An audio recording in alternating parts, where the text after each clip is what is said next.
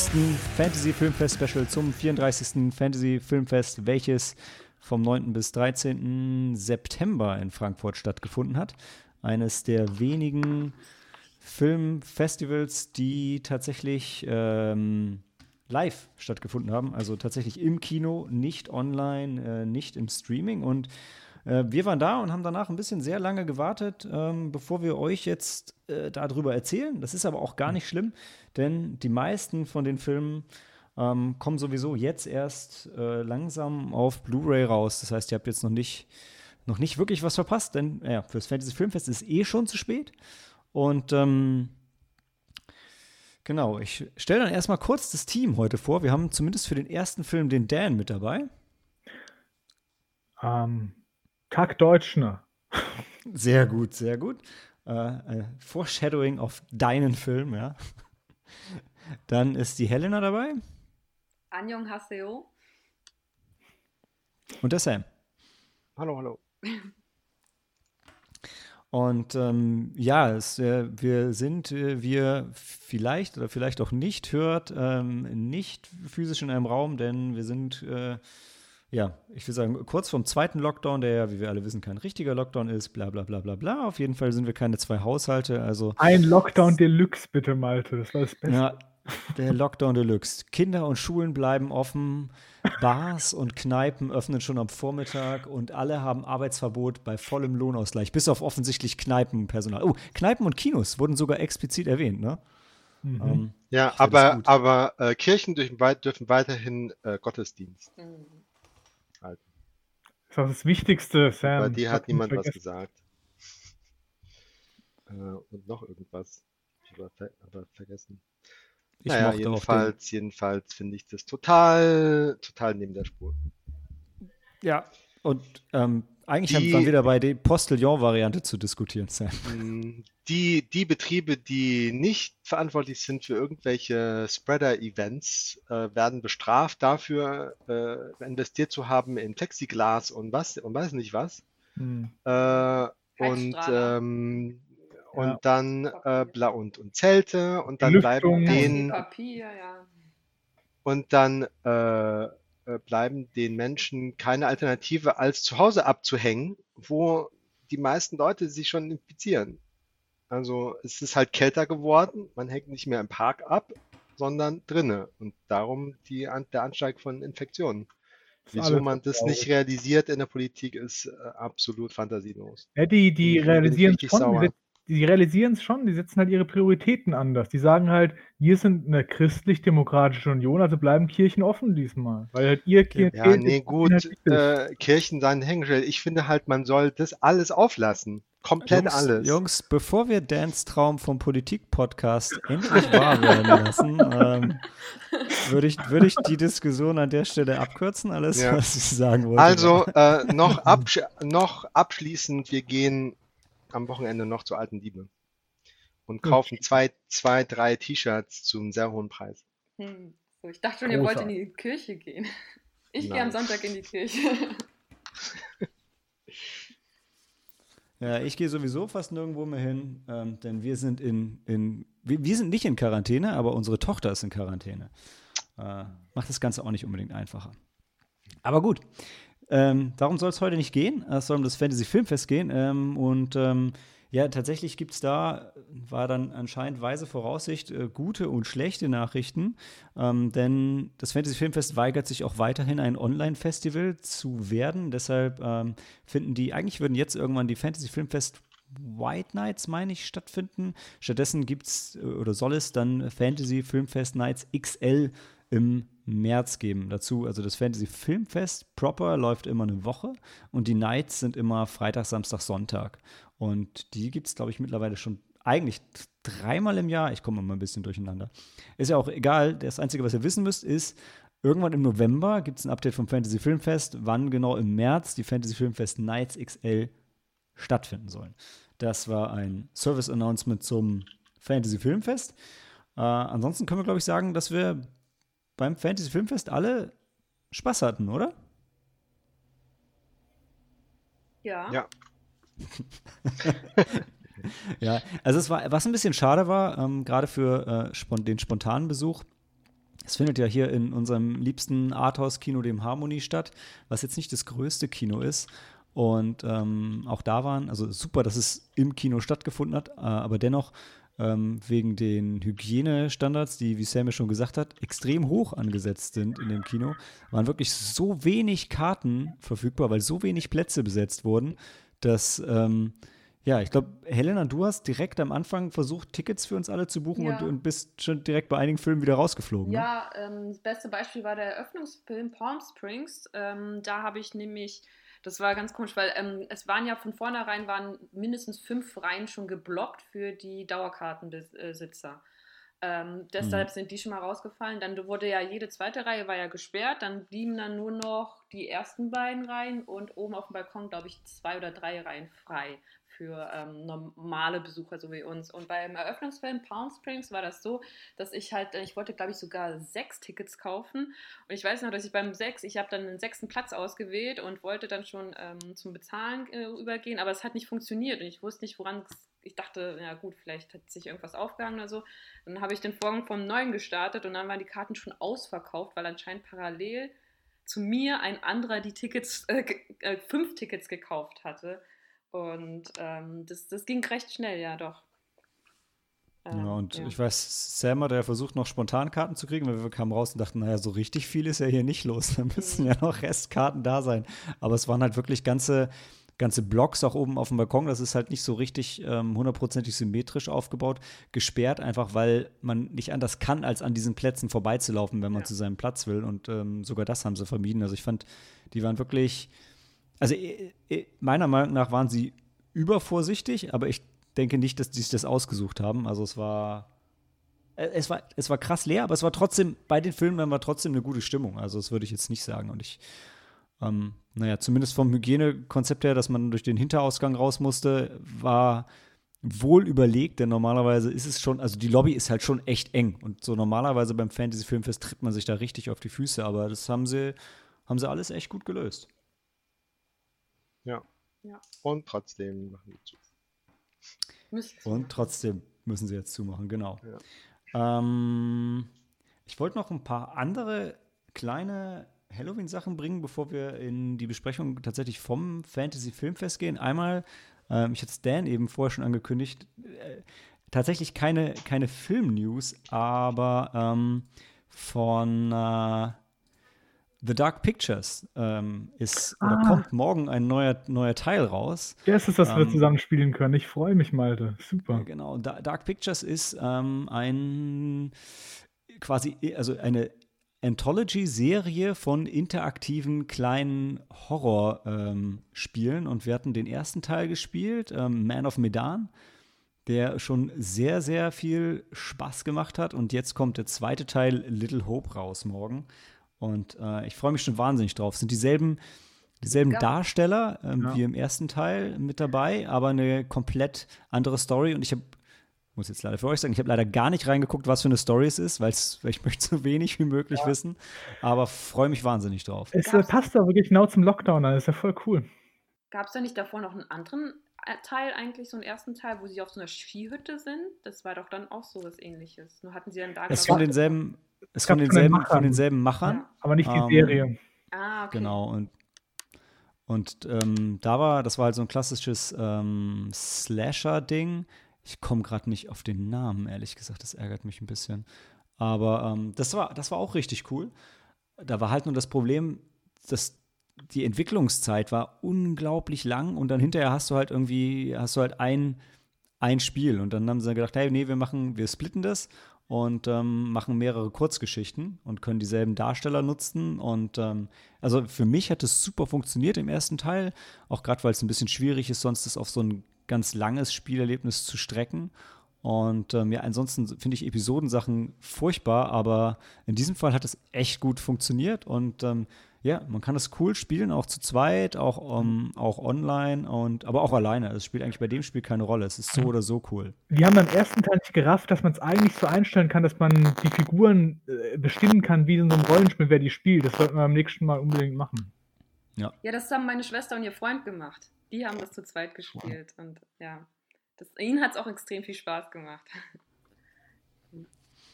Ja, und man, also ob man jetzt guter Spieler oder schlechter Spieler ist, spielt gar nicht äh, so die Rolle. Also es ist halt entweder das Überleben mehr oder das Überleben weniger, aber das Mhm. Spiel geht immer weiter. Ja. Ähm, vielleicht auch für einige durchaus ein, ein Vorteil. Nicht für solche Pro-Gamer wie Dan und mich, ja, die ja auch äh, Jedi-Meister sind, ja. Naja. Ja. Ja, irgendwie, irgendwie kratzen die Mikros gerade, oder ist es, kommt es nur bei mir? Ist es mein, ähm, mein Kopfhörer? Ich Bei mir klappt auch. nichts. Ich höre es auch. Hoffentlich. Dann ist es dann. Oh, verdammt. Okay. Äh, genau. Ähm, und dann wollte ich einfach noch mal in die Runde fragen, ob jemand von euch äh, besondere Halloween-Pläne hat, also ähm, filmtechnisch jetzt im, im Heimkino. Auch wenn ja dieses Wochenende die Kinos noch aufhaben und man fast überall Dawn of the Dead sehen kann. Und ich dachte die ganze Zeit, das wäre das Dawn of the Dead Remake, was sie noch mal ins Kino bringen. Aber nein, es ist der Original äh, Romero-Film, was ich auch persönlich sehr geil finde. Ähm, aber mal die Frage in die Runde: Hat jemand von euch irgendwas geplant? Nein. Ja, ich wollte am Ich bin kein 31. wollte ich eigentlich ins Kino, aber der Film ist schon ausverkauft. Ist aber kein Horrorfilm, deshalb äh, ist das, glaube ich, irrelevant. Und im Heimkino? Äh, Im Heimkino, ja, da, da, da habe ich, ja, habe ich mir zwei Filme ausgesucht. Ja. Soll ich die Helena, Frage? Ja. Ich, ja, nein, nein, ich wollte nur wissen, ob du zwei Filme hast. Das, das, damit, das Filme, reicht an ja, Informationen. Ja, mehr will ich nicht wissen, nee. Natürlich sollst du erzählen, was es ist. Ach so, ja, weil ähm, das, als wir die letzte Heimkino-Sneak aufgenommen hatte, da, äh, hatten, da hatte ich mir einen Film ausgesucht, den ich ähm, vorgeschlagen hätte, hätte ich, äh, wäre ich dran gekommen. Das war Hexen, Hexen. Ähm, den aus den 90er Jahren äh, mit Angelica Houston in der Hauptrolle, weil ja jetzt auch die, ähm, das hatten wir aber schon im letzten, in der letzten Folge besprochen, weil jetzt auch jetzt die Neuverfilmung rauskommt mit, oh, ich weiß nicht, wer Anne Hathaway. Genau, sie spielt die, die Oberhexe, ja. Und äh, den habe ich äh, ausgesucht und äh, Hokus Pokus, weil Hokus Pokus ist mein persönlicher äh, Halloween-Film, weil ich den schon seit, ähm, seitdem ich klein bin, äh, schaue ich den immer so im Oktober oder so zu, vor oder nach oder um, nee, also an Halloween, ja. Sehr cool. Ja, bei mir geht es auch in Richtung Klassiker. Also ich ähm, hatte mir überlegt, dass ich äh, einfach mal wieder den, den, den besten Horrorfilm aller Zeiten schaue. Nicht The Thing, sondern Evil Dead 2. Ähm, den ich einfach, das ist so mein, mein Go-To-Horrorfilm, weil er so die, der Sweet Spot zwischen Evil Dead und Army of Darkness ist für mich. Und ich wollte vielleicht auch in das Evil Dead Remake noch mal reinschauen, weil das habe ich schon lange nicht mehr gesehen und das fand ich eigentlich sehr, ähm, sehr blutig und auch sehr, sehr cool und sehr gut gemacht. Und wenn ich dann noch kann, ähm, den sechsten Teil von Freitag der 13., den, den wahrscheinlich besten Teil der Freitag der 13. Serie, einfach um, äh, um mal wieder ein bisschen ganz klassisches Horror-Feeling zu kriegen. Nicht, dass Evil Dead das nicht auch schon liefern würde, aber ja, Freitag der 13. ist so meine Slasher-Serie, muss ich sagen. Aber gut, dann ähm, fangen wir mal, gehen wir rüber zum Fantasy Filmfest. Ich habe noch eine Sache, die ich dazu allgemein sagen wollte, bevor wir eine kurze Pause machen und dann endlich Sputnik besprechen und Dan ein bisschen was über äh, russischen äh, Space Horror erzählen kann. Und zwar, also ich habe nicht so viele Filme gesehen dieses Jahr. Ähm, alles, was ich gesehen hatte, war gut, bis sehr gut, was sehr selten für mich ist, auch beim Fantasy Filmfest. Ähm, wir werden heute mit Sicherheit ein paar Sachen besprechen, die auch nicht so gut waren oder sogar richtig enttäuscht haben. Aber insgesamt fand ich es krass, dass in so einem Jahr, wo ja sonst irgendwie filmtechnisch jetzt nicht so viel Großes und Neues rausgekommen ist, was wir ja auch ähm, äh, in der OV-Sneak teilweise schmerzlich erfahren mussten. Ähm, fand ich aber beim Fantasy Filmfest cool. Ich meine, es ist ja immer sehr international, aber ich habe mal reingeschaut. Allein die Filme, also die, die Filme, die so da liefen, kommen aus äh, ich weiß gar nicht, ich glaube, da habe ich jetzt wirklich nur unsere ähm, reingezählt. Und wir haben Filme aus Australien, Taiwan, Südkorea, den Arabischen em Emiraten, ähm, UK, USA, Ungarn, Kanada und Deutschland. Äh, wo ich gedacht habe, das ist schon krass international, wenn man bedenkt, dass wir, auch, dass wir jetzt in Anführungszeichen nur neun Filme mitgebracht haben. Ähm, und Russland habe ich jetzt komischerweise noch gar nicht dabei. Die waren ja wohl auch am Start.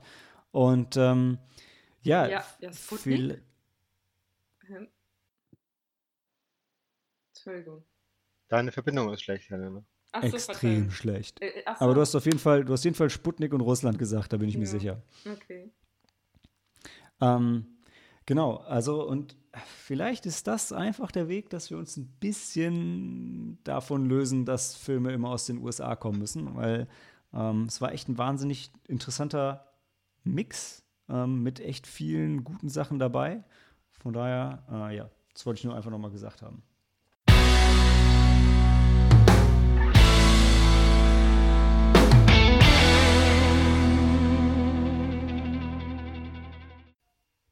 Ja, die Filme haben alle keine Tagline. Also willkommen zurück zu Sputnik und ah, ich habe ja gesagt, jetzt geht's direkt mit den Filmen los und so weiter, bla bla bla. Aber ich muss noch mein Bier des Abends vorstellen, ja, weil ich habe ich hab passend dazu und zu unserer Liebe für Japan ein Sapporo Premium Black und ich, ich wünschte, ihr könntet es sehen. Ähm, ich weiß nicht, wenn ihr mal im Asia-Shop seid, haltet danach Ausschau, weil wenn die Japaner eins können, sind das Verpackungen. Das ist eine 650 Milliliter Dose, die sieht aus wie wie ein Pokal, ja. Also wenn das Zeug halb so gut schmeckt, wie es aussieht, und das tut Sapporo Bier eigentlich, also tatsächlich schmeckt es besser, als es aussieht. Oh Gott, es kostet auch Kraft, die Dose aufzumachen. So viel Kraft, dass ich jetzt den Pinökel reingebrochen habe und ah, ich kriege das hin. Ah, ja. Cheers. Prost. Cheers. Ah. Ja, schmeckt gut. Möchte noch jemand ein Bier vorstellen oder soll Dan Sputnik vorstellen? Ich trinke das, was da ist. das äh, da Citra, heißt? Citra Helles von Welde Oh, das, das, das war lecker, ja. aus Baden.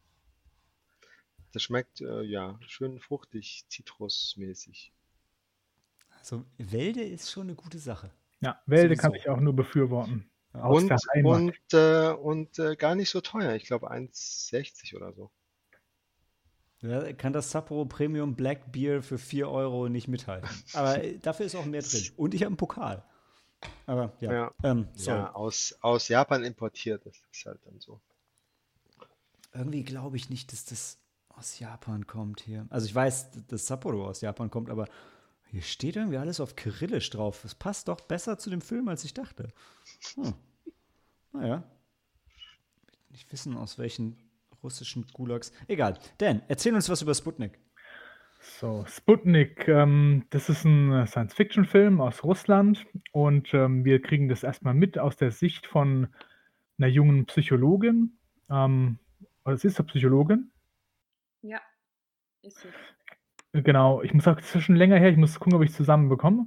Also auf, aus ihrer Sicht bekommen wir das mit, dass sie vom Militär kontaktiert wird und ähm, sie hat gerade Probleme mit irgendwie so einer Dienstaufsicht und die sagen, wir lösen die Probleme für dich, wenn du für uns, uns bei so einem Astronauten halt hilfst. Und ähm, sie sagt dann zu und dann kommt sie auf die russische Area 51. Jetzt, ähm, das ist so der Plot, um den sich alles entwickelt. Und was ich schon großartig fand, ist, wie der Film anfängt, weil man sieht halt zwei Astronauten. Und die zwei Astronauten, ähm, die gehen halt total Menschen miteinander um, flachsen. Kosmonauten, Dan. Kosmonauten. Natürlich sind es Kosmonauten, ja. ich, ich, ich dachte nur für unsere westlichen Hörer, ja. Da muss ich natürlich. Ähm, na genau, und die zwei ähm, sind halt äh, in so einer Raumfähre drin und sind auf dem Landeanflug auf die Erde wieder und dann passiert irgendwas. Die hören Geräusche draußen und äh, dann denkst du schon, uh, jetzt wird es sehr gruselig und genau in dem Moment bricht es halt ab und du siehst es halt nicht und dann stürzen die praktisch ab oder landen halt unkontrolliert ähm, auf der Erde. Und äh, dann geht es im Prinzip so von der Stimmung her da weiter, wo Live aufgehört hat. Also weil dann dieses Alien halt auf der Erde ist und du weißt es. Und äh, dann geht es halt auch irgendwie darum immer, was genau passiert jetzt. Und äh, zwischen den beiden, dem Astronauten und der Psychologin, entspinnt sich halt so eine Beziehung. Und dann geht es halt darum, ähm, ja, dieses Mysterium von diesen Aliens aufzudecken und wie dann verschiedene Charaktere halt damit umgehen. Ich weiß nur, das Erste, was mich abgefuckt hat, und ich weiß, du hast es ja gerade positiv hervorgehoben und es war im Film dann ja auch sehr gut, aber ich war erstmal irritiert, weil ich dachte, Sputnik ist ein Film, der die ganze Zeit im Weltall spielt. Und dann ist es halt wirklich die Eröffnungsszene und ab dann ist man auf der Erde. Ich so, huh, das ist jetzt nicht, wofür ich dachte, dass ich hier bin. Aber gut, schauen wir uns das mal an. Es war unerwartet, genau. Also das, der Film war ganz anders, auch als ich mir es vorgestellt hatte. Ähm, ja. Was ich jetzt ganz cool fand, ehrlich gesagt, im Vergleich zu, ähm, zu so anderen russischen Filmen, die wir jetzt gesehen haben, so Attractions oder Wächter der Nacht und so, ähm, das ist jetzt ein Film, der eigentlich, der bleibt die ganze Zeit ernst, behält so die ganze Zeit die gleiche Stimmung. Also ansonsten viele russische Filme, die ich so gesehen habe, sind halt schon so ähnlich so wie die koreanischen, dass sie ein bisschen mehr Genres mischen, aber der war, der war halt komplett straight erzählt, ne? Ja, kann man so sagen, auf jeden Fall.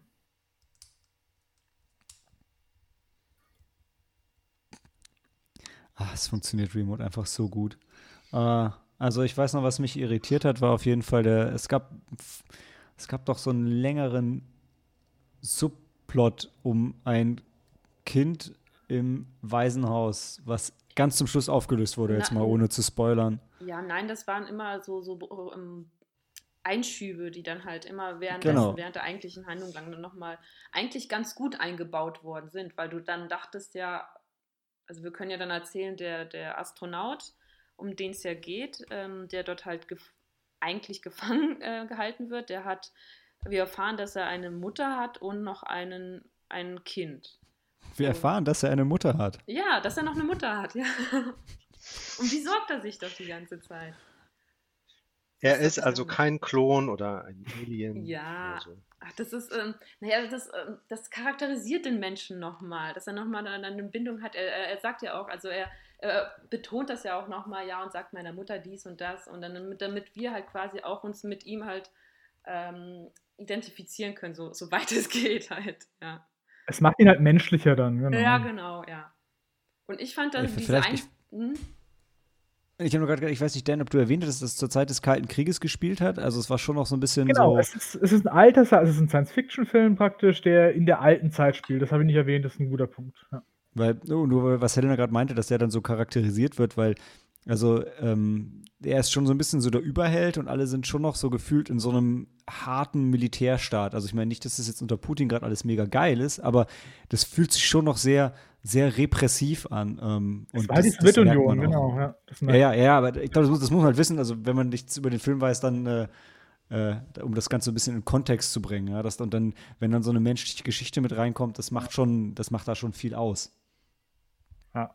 Ja. Ähm, genau, ich würde sagen, wir sollten gar nicht so viel von der Story weiter erzählen, weil sonst ist ja alles ein Spoiler eigentlich. Wir sollten erstmal Mhm. sagen, wie wir ihn fanden, oder? Mhm. Und dann können wir vielleicht in den Spoilerbereich gehen, weil da habe ich auch noch einiges halt zu sagen zu. Ja. Ja. Also, ich fand ihn gut. Ähm, ich fand ihn nicht überragend. Ich hatte Probleme, mich aber auch darauf einzustellen, das kann ich jetzt dem Film nicht, nicht negativ anrechnen. Ich hatte mich ein bisschen Probleme, mich darauf einzustellen, weil es halt was ganz anderes war als das, was ich erwartet hatte.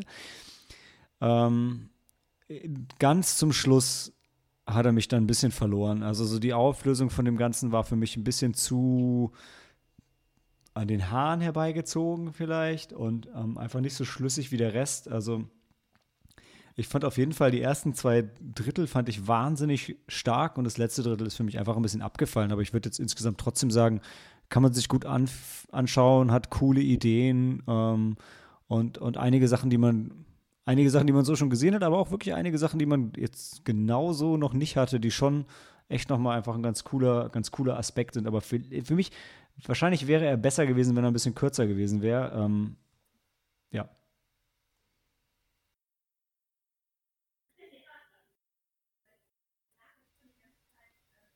Ja, ich Helena, auch- magst du vielleicht? Ja, ich fand ihn auch ganz gut. Ich fand, ähm, ähm, mich hat es gar nicht dann so überrascht, dass wir uns dann nur auf der Erde befunden haben, weil ich ähm, an sich eigentlich so die ähm, Prämisse dann auch ganz interessant war, vor, fand vor allem mit der Psychologin.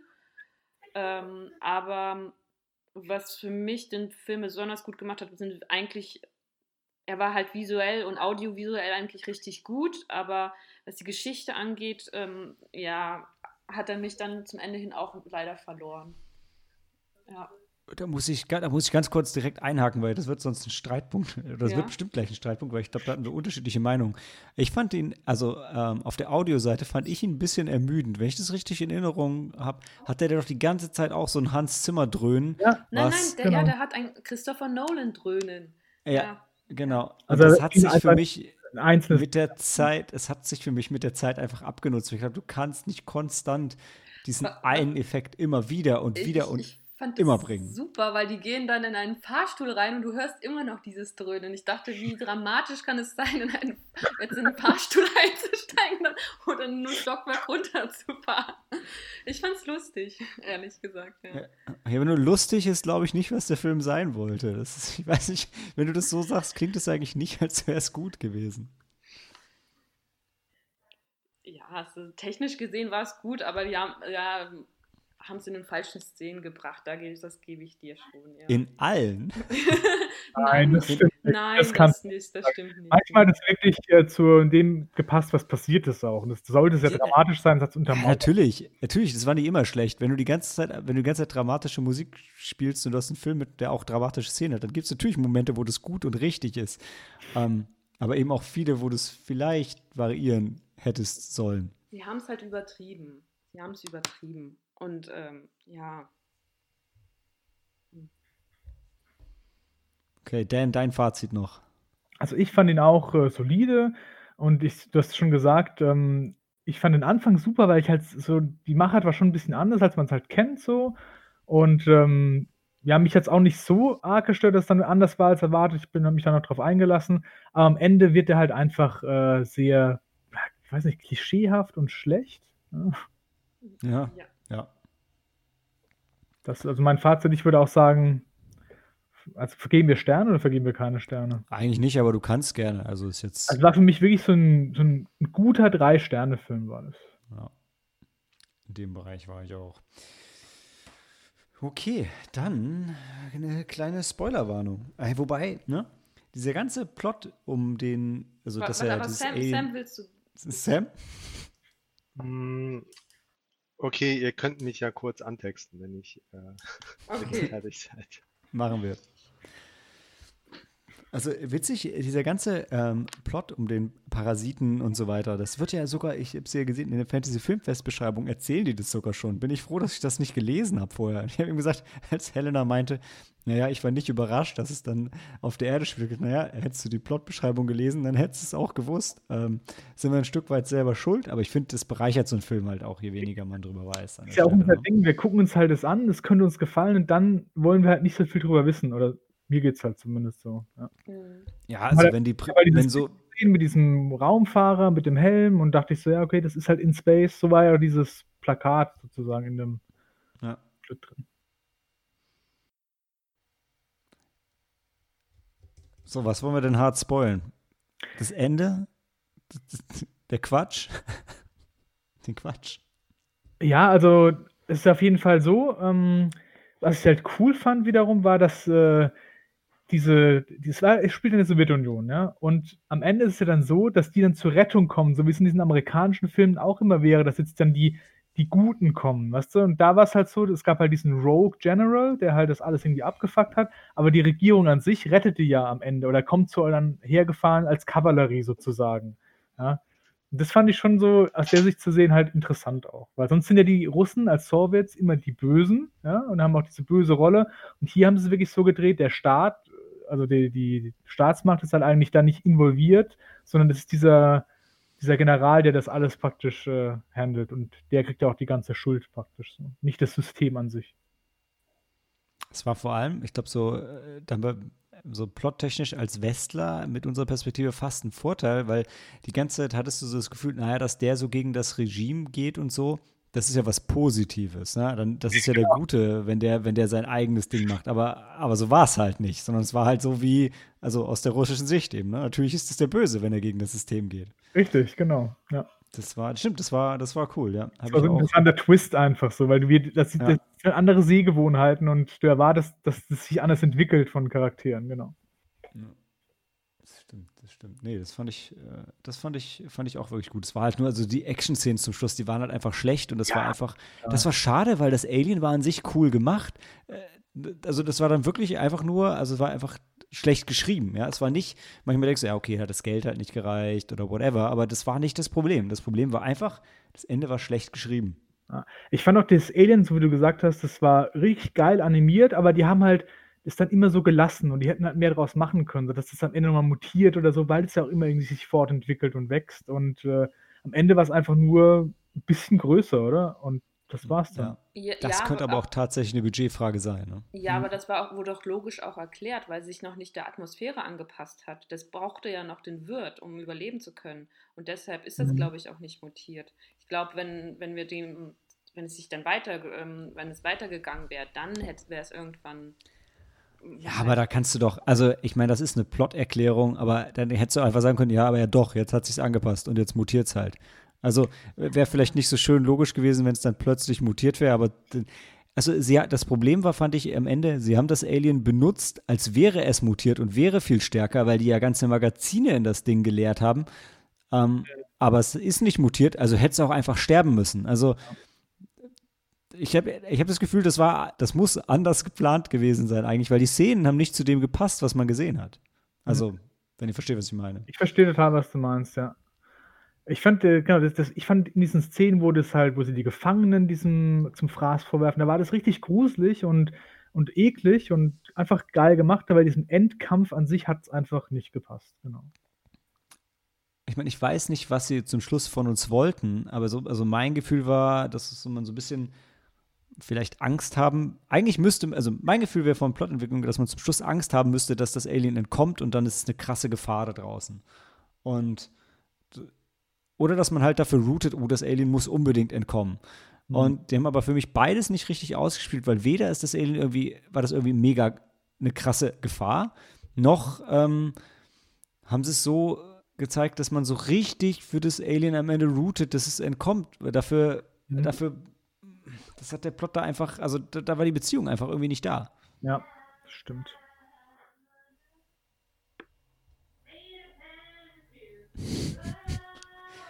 Okay, ich, Cory möchte doch Teil des Podcasts sein, oder?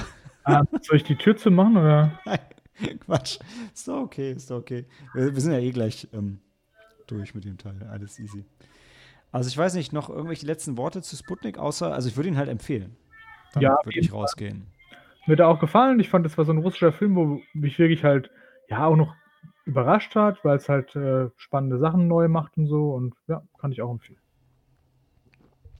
Und er war halt irgendwie ein schönes Mittelding, ne? Weil der war jetzt nicht irgendwie krass Arthouse, was man ja so manchmal von internationalem Kino dann erwartet, aber auch nicht so wie jetzt Attractions irgendwie so einfach Einfach nur dumm. Russe, ja, halt, halt russischer Mainstream, ne? Also du hast ja dann so wie, so wie, so wie deutsche Till Schweiger-Filme, wo du sagst, ja, okay, das sind jetzt die großen deutschen Filme, die sind aber kacke. Also die funktionieren halt wirklich nur so in Deutschland, so, so, so wie Attractions halt in Russland. So, ja, okay, ist halt der Film für die junge Crowd da, da kann man Geld reinstecken, weil da erreichst du den Mainstream mit. Aber der hatte, das war halt einfach ein gut gemachter Genrefilm und der war halt jetzt aus Russland und das war cool. Mhm, genau. Helena, du auch noch ein letztes Wort und dann, ähm, dann holen wir den Sam wieder dazu und dann wird uns der Dan wahrscheinlich leider verlassen. Ähm, ja, ja. ähm, ich weiß gar nicht, was ich noch dazu sagen soll. Ähm, ich glaube, ich fand ihn besser als ihr beide. ja. Ehrlich. Ja, ja. Weil ich fand zum Schluss, ähm, ich weiß gar nicht, für mich haben so ein paar, die Dinge, die euch gestört haben, haben mich, glaube ich, zum Schluss nicht so gestört. Ich weiß nicht. Hm. Ja. Das ist aber ein krass emotionales Statement jetzt zu dem Mm. Film, wenn er dir so gut gefallen Mhm. hat. Ja, was heißt so gut? Es war ein guter Film. Also ich war schon, äh, hat mich schon ein bisschen mitgenommen, ja, doch. Aber da bin ich vielleicht cool. noch ein bisschen zart beseiteter. Ich weiß nicht. Aber ist doch super. Guck mal, dem, dem Russland-Fan hat es gefallen, dem Horror-Fan hat es gefallen, dem Jane Austen-Mädel hat es gefallen. Ja, ist doch ein Film für jeden. Jeden, genau. Für Ja, jeden was ja. dabei. Ja, weil ich. Alles klar. Ja. Ja? Nee, nein, ist okay, ist okay. Ja, ich fand ihn gut. Hey, du kannst doch nicht in meine Abmoderation reinspringen, aber dann Schon doch wieder. nichts sagen, Ja. ja? Ich kann sie, ich meine. Offensichtlich kann sie. ja? Oh, dein, du musst, Und du musst dein Mikro auch. richten, Alter. Was? Ich hab's gerichtet? Ich hab doch nichts verändert, Mann. Uh. Ja? Los? Ja.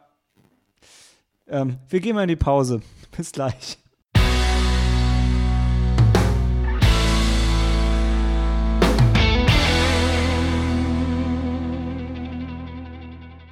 Willkommen zum Langfilmdebüt. Ich finde ja Langfilmdebüt interessant. Ich hätte ja Spielfilm gesagt, aber egal. Zum Spielfilmdebüt von Gavin Rothery.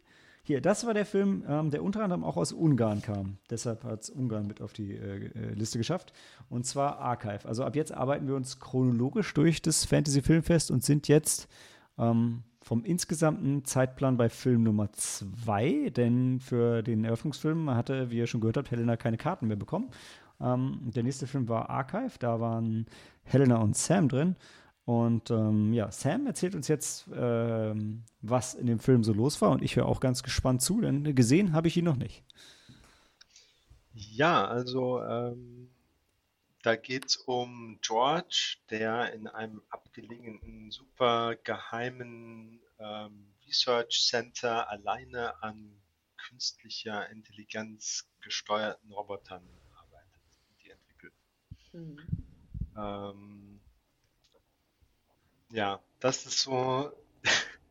äh, mehr kann man nicht verraten, ohne zu spoilern. Mhm. Ähm, der ähm, Drehbuchautor und äh, Regisseur Gavin Rothery hat halt vorher die, ähm, das Produktionsdesign für Moon gemacht von Duncan Jones.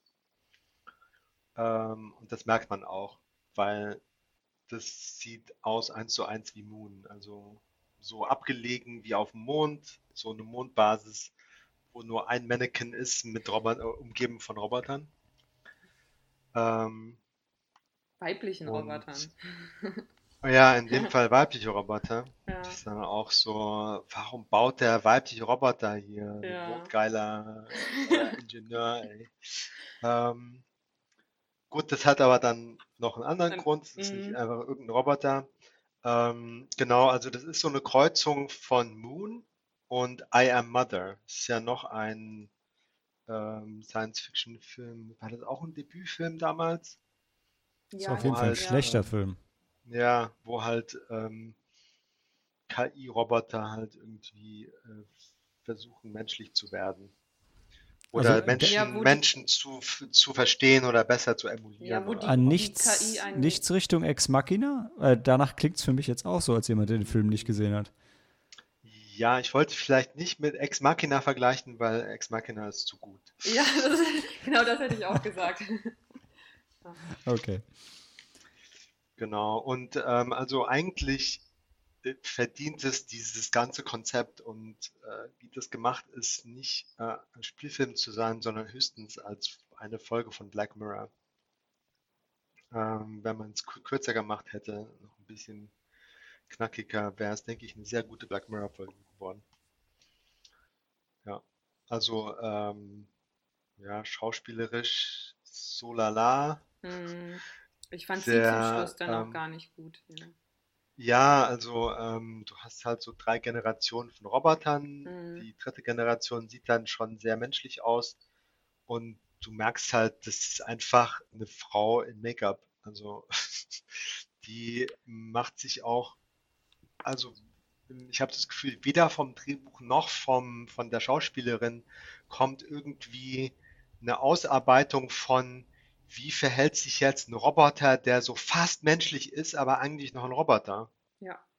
Ja. Sondern das ist dann schon, die Reaktionen und alles sind dann zu schnell, ähm, zu, ähm, zu fuzzy, zu ungenau, ähm, halt eben super menschlich, als dass es noch äh, irgendwas von Roboter hat. Ja. Vor allem ist es dann nämlich ihr Endstadium, was irgendwie das, ähm, das so eher enttäuscht, weil es gibt ja noch so ein Zwischenstadium von ihr und das, das sah eigentlich ganz gut auch, auch vom, vom Design her und vom Make-up und dann wird, wenn sie dann, dann hat sie ihre Endform erreicht und da fand ich, das hat mich dann echt enttäuscht. Also auch alles ja. ja, aber selbst das Zwischenstadium in den Nahaufnahmen ja. ist dann schon zu, also der Sprung von der zweiten zur dritten Generation ist einfach unglaublich. Ja, ja okay, hast du recht. Ähm, ja. Also da hätte man vielleicht noch, wenn man schon Spielfilmlänge hat, wenn man schon Spielfilmlänge hat, noch eine Generation dazwischen bauen können, die vielleicht mhm. wenigstens irgendwo in der Ecke steht. ähm, ja, ja, vor allem ja. wird ja auch noch erklärt, dass die erste Generation, die ist halt so, dass ähm, das Kind Äh, die zweite ist ja der ja. Teenager und dann die dritte ist halt dann die ähm, ausgewachsene Frau sozusagen. Ja. Genau, ja, ja. Und also was halt das Einzige, was so ein bisschen, bisschen mehr geboten hat, war halt ähm, dieses Spielen mit irgendwann hast du halt ähm, die KI so weit gebracht, dass du auch die Gefühle verletzen kannst. Ja. Und wenn dann die nächste Generation rauskommt, ne, dann wirst du so links, links liegen gelassen und fühlst dich minderwertig. Weil du auch nicht hübsch genug aussiehst. Ja, Oh genau. Mann. Ach, Ja. fuck yes. Wa- was, was war denn dann der Fokus von dem Film? Also, weil ich finde, also generell, äh, ähm, du hast ja, ihr habt jetzt KI erwähnt, aber ihr habt auch viel das Optische erwähnt. Also, die entwickeln sich sowohl innerlich als auch äußerlich weiter. Ja, ja. Ja, ja. Also der, der es erste. ist ja auch, ist dann auch ein ganz schönes, großes Spektrum, was du abbildest. Ne? Vor allem, wenn du als einer Person an beidem gleichzeitig forschen würdest, das ist ja kaum. Naja. Ja, vor allem in kurzer Zeit. Und er hat ja sein, sein erster Roboter, das ist wirklich so ein riesiger, klobiger Roboter. Ähm, also so richtig massig. Der kann auch halt, ähm, der kann auch nicht sprechen. Der hat, ähm, ich weiß gar nicht, wie er sich äußert. Der, der hat auch, der hatte auch gar keine Arme mehr. Ja, stimmt auch, ja. Ja. Also irgendwie ist es so gleichzeitig fehlen dem irgendwie die Ressourcen, ne? Hm, So für, für Roboterteile. Der kannibalisiert da auch immer mal so, Ja. äh, oh, ich brauche jetzt deine Beine. Aber auf der anderen Seite hat er so, so wie Tony Stark und äh, mit Jarvis so einen automatischen Ja. Manufacturing Device. Genau, das ist Und so, warum, warum kann gleichzeitig beides existieren? Einmal ähm, ähm, bist du so, suchst du praktisch im Sperrmüll nach Ersatzteilen und auf der anderen Seite kannst, hast du eine Maschine, die dir alles aus, keine Ahnung, was für einem Rohstoff äh, man, manufacturen kann. herstellt. Ja, stimmt. 3D-Printing oder so. Ja. Ja, das ist dann auch einfach zu viel, glaube ich. Also äh, jetzt haben wir, jetzt haben wir ja schon das Beispiel Ex Machina reingebracht. Ne? Bei dem Film ist es ja so, da geht halt alles, da geht es halt um die KI. Dass die Roboter auch irgendwie interessant aussehen und so weiter. Ja, das, das sieht man und das ist im Film auch extrem cool dargestellt, aber das wird halt nicht, das wird halt eigentlich gar nicht thematisiert. Ne? Ähm, ich glaube ja auch dann beides in einem Film unterzubringen, ist vielleicht ein bisschen zu viel, sodass du dann auf der anderen Seite zu wenig hast. Ne? Ja. Ja. Ja, gut, also ähm, so wie einige Filme oder fast alle Filme, die wir besprechen werden, ist hier halt auch so ein äh, etwas bekannterer, größerer, etablierterer Schauspieler in der Nebenrolle. In diesem Fall Toby Jones. Ich sagen, Psycho Gorman hat nichts Bekanntes in den Rollen, aber da, der fällt auch ein bisschen aus der Reihe. Ah, Ja. stimmt, ja, den, den kannte man ja. Aber die Chefin, die sich dann immer mal so, die ihn immer mal angerufen hat, weißt du, wer das war? Das war ähm, hier Mhm. Rona Mithra, die halt, die war früher die ähm, äh, Lyra Croft, also nein, sie war nicht die Schauspielerin, die Lyra Croft gespielt hat, aber, also nicht in den Filmen, aber sonst. Das Model? glaub- Ja, das Model, ja. Die dann Mhm. auch in, ähm, na, in dem dritten Underworld-Film mitgespielt hat, die Hauptrolle. Okay. Ja. Ja, War sie, Ja. nee, war sie also im so, dritten Underworld-Film die, die, die ähm, Vorgängerin von, von Kate Beckinsale, die entfernte Verwandte, oder? Äh, ja, war sie einfach nur nein. mit dabei? Nein, sie hat ja die Tochter von dem, ähm, na wie heißt er denn? Von dem, der von Bill Nighy gespielt hat, von dem Obervampir. Und äh, die, die sich dann in den äh, Lykaner verliebt hat. Aber Teil 3 ist doch in der Vergangenheit. Ja, ja, ja. Dann ist es doch die Vorfahrin von Kate Beckinsale, oder? Ist sie das? Nein, sie ist doch. Nein, sie ist. Es ist ja irrelevant. Äh, wir sind ja jetzt bei Archive. Ah, ja, okay. Äh, ja. Bevor wir den großen Underworld-Podcast mal machen, ja. Ähm, naja, ist okay, was. Also ich, was mich persönlich angesprochen hat, ist halt, ähm, weil ähm, das Haus, das Haus, das, das interaktive Haus, in dem er sich befindet, unser, unsere Hauptfigur, ich weiß gar nicht mehr, wie er heißt, das ist glaube ich auch egal. Ähm, das spricht George, das spricht Japanisch mit ihm, weil wir finden irgendwann raus, er ist, befindet sich äh, nämlich in Japan. Er, er wohnt Stimmt, nämlich ja, in, in ja. den Bergen in Japan und Vorstadt äh, und dann ist das ganz toll zu sehen, weil überall hast du dann, ähm, ähm, also das Haus spricht Japanisch mit ihm, begrüßt ihn dann auch immer, wenn er wiederkommt vom Joggen. Das Einzige, was er macht, ist halt, er joggt draußen und dann ist er drinnen und Vorstand. Das mehr macht er auch nicht. Ähm, und ähm, ja, dann siehst du auch überall, ähm, auch die Beschriftungen sind überall im äh, Englisch und Japanisch. Das fand ich sehr sympathisch.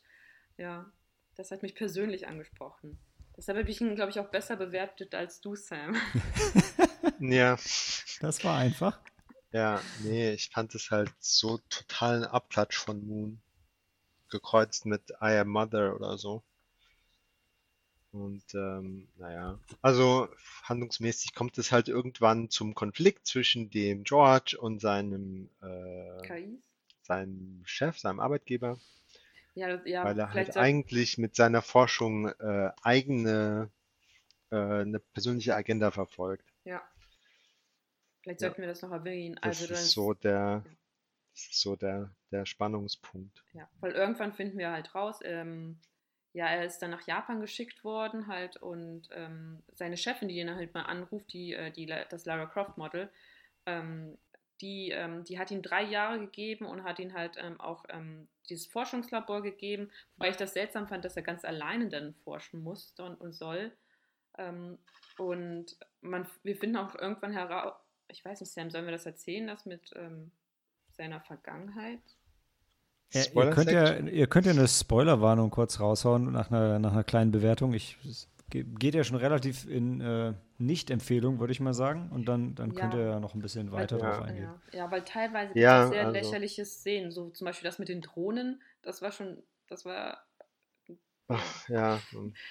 Ähm, nee, also das muss man sich echt nicht antun. Den kann man auch gerade nirgendwo streamen.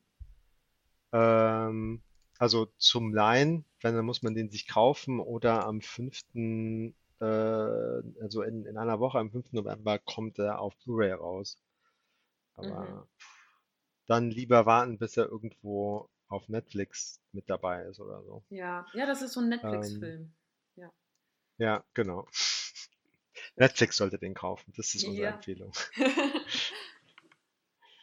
Ähm, von mir nur anderthalb Sterne. Mir hat er so zwei bekommen. Okay. Ja, dann spoilert Ja. man noch ein bisschen, wenn ihr wollt. Ja, ja, also ähm, der Clou ist halt, äh, dass er eigentlich mit seiner Forschung seine Frau nachbauen will, die im Mhm. Autounfall ums Leben gekommen ist. Ja, das finden wir äh, so ähm, anhand von, von Flashbacks raus, weil das wird dann nämlich, du, man, wir befinden uns in der Gegenwart, er in einem Forschungslabor und dann träumt er oder erinnert, manchmal, meistens träumt er oder erinnert sich dann wieder, wie es damals mit, mit seiner Frau war und ähm, was für eine Beziehung er mit der Frau hatte und dann ähm, irgendwann finden wir dann raus, dass sie gestorben ist. Und ja, wie Sam gesagt hat, er will seine Frau wieder Ja. erschaffen. Und äh, ach so, ja, also der, der andere Clou ist, ähm, äh, also sozusagen das Black Mirror-Element, würde ich sagen, in dem Film ist ja eigentlich, dass man sich ähm, ein Leben nach dem Tod kaufen kann, Ja, indem man sich analog auf eine Festplatte schreiben lässt und äh, dann lebt man in so einem monolithischen Gerät, wo man dann ähm, ja äh, telefonieren kann mit der Außenwelt. ja, Ähm, und es hat halt eine begrenzte Lebenszeit äh, und mit der Zeit degradiert man halt und darum ist er unter Zeitdruck, weil er, bevor seine Frau äh, nicht mehr erreichbar ist, er halt ähm, das alles kopieren will in einen Androiden. Hm, und so, ihr somit einen Körper dann Ja, schaff, schaffen will. Ja, genau. aber, aber irgendwie, der Android, also die KI, ist, das ist ja eine andere KI dann so. Also es ist nicht seine Frau. das- genau, also das ist so ein bisschen auch seltsam, weil er baut halt erst den Androiden und die KI sozusagen als, als Plattform Mhm. und ähm, testet die erstmal. Also äh, ruft sie ins Leben und die bildet dann die eigenen Erfahrungen und neue Erinnerungen und eine Persönlichkeit und Ja. eine eine Beziehung und dann, dann sagt er zum Schluss, ja, jetzt überschreibe ich dich mit der, mit der, mit den Erinnerungen meiner Frau. Ja, genau, mit dem Und Bewusstsein dagegen seiner wehrt Frau. sie sich auch. Ja. Ja. Und dagegen wehrt sie sich dann halt auch, oder? Ich weiß gar nicht mehr so genau. Doch, doch, doch. Sie, also Ja, genau. zuerst wehrt sie sich, aber dann, Mhm. weil sie ihn ja, wobei das wird auch nicht so ersichtlich, aber weil sie sich doch in ihn verliebt hat oder so, man weiß es Mhm. nicht, sagt sie, okay, ja, nimm meinen Körper. Und ja, ich tue es für dich. Oder Hätte er nicht einfach einen zweiten Körper bauen können? Also. Nee, dafür so hat er no die Gelder nicht. Irgendwie, ich weiß es nicht. Mhm. Ich, äh, ja, oder nicht mehr die Zeit, weil seine Firma äh, rückt dann auch an. Genau. Seine Und will, will wissen, was da abgeht, weil er die Ich sehe schon keinerlei Plotlöcher vorhanden. Keinerlei Plotlöcher. Ja. Mhm. Ja, und, ähm, ja. Mädels, wir haben noch einige und, Filme. Ähm, ja. Wollt ihr den noch weiter bashen oder sollen wir nach Südkorea Nee, also dann gibt es zum, zum Schluss noch den obligatorischen Twist, aber den können wir ja den Zuhörern überlassen. Alles klar. Gut, dann hören wir uns gleich zurück zu Bring Me Home.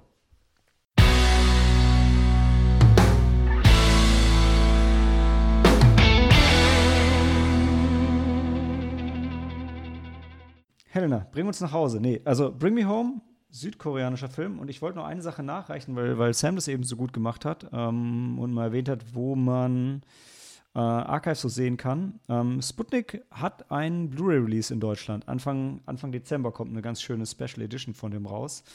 Ähm, bei Bring Me Home müsst ihr ein bisschen länger warten. Der kommt hier erst im Januar raus. Also ich habe jetzt nur physische Releases geschaut. Streaming könnte zusätzlich nochmal gucken, aber äh, auf Anhieb zumindest nichts Bring gefunden. Aber, mhm. Also ich habe ihn nirgendwo zum Stream jetzt direkt gesehen. Ähm, du kannst ja dann gleich reinspringen. Helena kann ja mal anfangen ja. und uns mal erzählen. Also Bring Me Home ist eigentlich worum es ging. Warte, halt, ich muss noch eine Sache erwähnen. Die Schauspielerin. Hm. Von Lady Vengeance. Genau. Sehr gut. Sehr gut. Aber ja, also Helena, erzähl. Worum ja. geht's? Ich bin ruhig. Bring, ich habe ihn nicht gesehen. Bring Me Home ist ähm, eigentlich aus dem letzten Jahr, 2019 und ähm, wir hatten auch eine ganz tolle Anmoderation, ähm, als wir den Film dann im, auf dem Fantasy Filmfest gesehen haben, weil der der äh, Mensch, der uns dann durchs Programm geführt hat, der muss eigentlich in jedem, vor jedem Film durchs Programm geführt hat, meinte, dass der Film ähm, dem Team des Fantasy Filmfans letztes Jahr halt ähm, bei denen unter ferner liefen äh, ähm, äh, lief, weil, weil ähm, sie dachten ja, es, ist, es handelt sich um Familiendrama und das ist nichts so für Fantasy, nichts für Fantasy, nichts fürs Fantasy Filmfest, sorry. Ähm, bis sie dann irgendjemand sich den Film doch angeschaut hat und dann meinte er, okay, der Film, der zeigt wirklich die, die schlimmsten Abgründe der menschlichen Seele und ähm, stellt eigentlich wirklich visuell dar, wie furchtbar Menschen sein können und eigentlich sind. Und ähm, das hat eigentlich schon uns, also das gesamte Publikum war dann, ja, aber was sollen wir, ja, begeistert nicht, aber war schon gespannt also auf den Film. Und ähm, an sich ist die Story auch schnell zusammengefasst, weil ich möchte auch nicht so viel spoilen, aber es, es, geht halt um ein koreanisches, es spielt in Korea, es geht um ein koreanisches Ehepaar, die vor sechs Jahren ihren Sohn verloren haben und verloren nicht in dem, also ähm, der, ihr Sohn ähm, ist verschwunden. Sie waren irgendwann eines Tages auf dem Spielplatz und dann ähm, ist der Sohn halt, man weiß nicht, ob er entführt worden ist oder ob er einfach weggelaufen ist. Auf jeden Fall war er noch recht jung, keine zehn Jahre und äh, war dann auf einmal, ähm, ähm, war er, auf einmal war er dann weg. Und die Eltern suchen halt seit sechs Jahren, suchen sie nach ihrem kleinen Jungen und äh, haben die Hoffnung immer noch nicht aufgegeben. Ähm, und ähm, der Vater, der hat auch sein, der ist, der ist Lehrer, hat auch seinen Job aufgegeben, um sich ja primär jetzt auf die, ähm, darauf zu fokussieren, seinen, ähm, seinen Sohn zu finden. Und die Mutter ist Krankenschwester arbeitet aber auch noch als Krankenschwester, weil das ihr sozusagen einen Ausgleich gibt, weil sie dann doch mit dem Verlust nicht so ganz gut, auch nach sechs Jahren nicht, ähm, nicht klarkommt. Ja, und ähm, dann, ja, ich weiß nicht, wie weit ich dann noch weiter erzählen soll, weil dann äh, irgendwann find, befinden wir uns in einer Spirale, ähm, so im Kreis, ja, in, in einer Spirale aus Gewalt und Hoffnungslosigkeit und ähm, ja, Verderben. Ja. Okay. ja, also es ist keine schöne Erfahrung, den nee. Film zu schauen. Nee, gar nicht. Also ich saß, die, weite Strecken saß ich wirklich, weil es gab Momente, die mich echt überrascht haben. Die habe ich wirklich also so nicht kommen sehen. Und ich saß, ich war total angespannt. Ta große Teile des Films, also über weite Strecken des Films war ich total angespannt. Und ähm, ja, und manchmal konnte ich auch gar nicht mehr hinsehen. Ja, Also äh, ich schätze, äh, die haben ihre Mission erfüllt. Ja, ich glaube auch. Und diese und diese Erfahrung, also so ein das eigene Kind, ähm, wenn das eigene Kind vor einem stirbt, das ist, das stelle ich mir als das Schlimmste vor, was es gibt. Und dann aber, wenn das Kind dann einfach weg ist und man noch nicht mal weiß, was jetzt passiert ist und vielleicht besteht die Möglichkeit noch, dass doch noch lebt, das ist fast noch schlimmer, oder?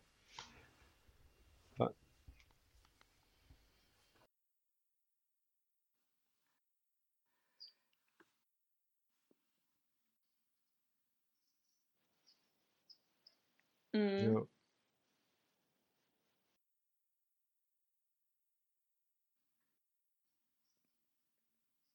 Ja, ja. Also man sieht ja auch, wie wirklich, wie, wie die, die Eltern, wie sie, sie das seit sechs Jahren, seit se- sechs Jahren suchen sie nach ihrem Sohn und die geben die Hoffnung nicht auf, aber das zermürbt sie auch regelrecht. Also ähm, denn es gibt auch so Szenen, ähm, die Mutter im Krankenhaus, wie dann auch ihre Ja, Kolleginnen und meinen, ähm, ja, dass der ähm, du Film verhältst dich ja auch total so normal hier auf der Arbeit, obwohl kompromisslos, dein, äh, so obwohl da, du realistisch bleibt, eigentlich weil es kein, austicken müsstest. Und also ähm, ich glaube, ein amerikanischer Film ja. hätte Oh, dann das, also das war ganz wirklich, ähm, das kitschiges ist eine Ende gehabt. schwierige Thematik und das ist wirklich, das ging Ja. einem wirklich Aber sehr bleibt der, ans bleibt der Herz, konstant ja. deprimierend? Weil ich meine, so gerade koreanische Filme springen ja gerne Ja, zwischen weil den Genres, ja, sind dann plötzlich Film mal wird irgendwie ein nämlich bisschen auch, Slapstick, Comedy zwischendrin, aber der äh, zieht es komplett mm, durch, ja? Also das Ende ist bisschen hoffnungsvoll, ja, äh, aber offen.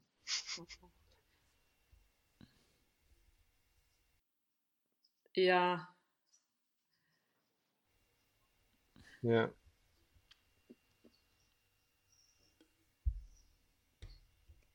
aber das brauchst du auch, das brauchst du auch, weil sonst lässt sich da wirklich dann, also ich, die, die, also diese, diesen Hoffnungsschimmer, den habe ich gebraucht. So ein, so ein, ja.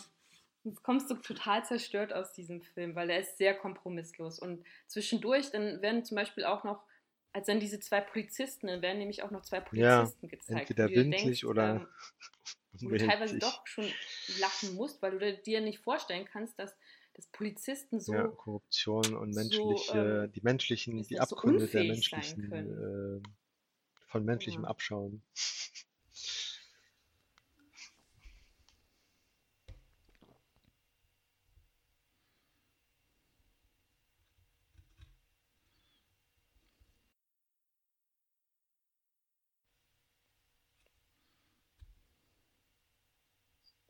ja.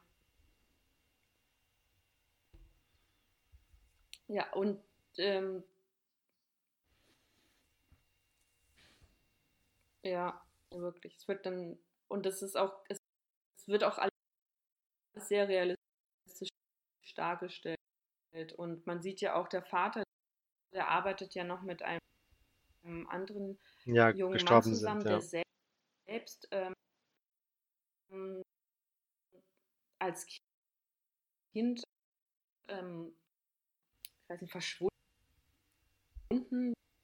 war. Also der hat seine leiblichen Eltern auch sehr, sie, er hat seine leiblichen Eltern sehr früh verloren, weil er auch irgendwie entführt worden ist oder so. Ja. Und dann wurde er, kam er in ein Pflegeheim, dann haben dort halt, äh, dann hat er halt Pflegeeltern bekommen und erst nach seit nach Jahren hat er erfahren, dass dann seine ja, Eltern nee, halt, man sieht so ähm, ein bisschen so alle auch die Seiten Suche von nach ihm nie so, aufgegeben so haben, bis dann die Also Eltern die halt Eltern und dann verstorben sind.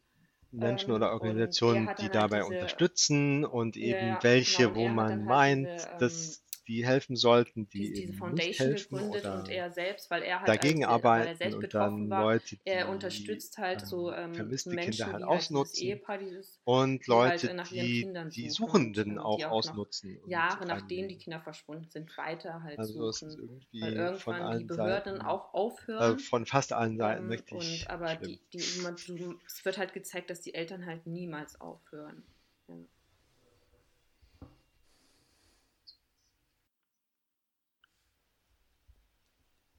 Aber Ja. zumindest für hartgesotten, also für Leute, die sich Mhm. das zutrauen, schon eine Empfehlung, weil ich höre immer Ja. zwischendrin raus, Ja, ihr war zwar erschüttert, aber schlecht war jetzt, war der Film nicht, ne? Nee, er war gut gemacht. Ja, ja. Ja, wirklich. Es ist alles es ist so grausam und du hast auch gefühllos, denkst du, da denkst du dir, wie können Menschen nur so gefühllos sein und so gnadenlos und ja. Und ein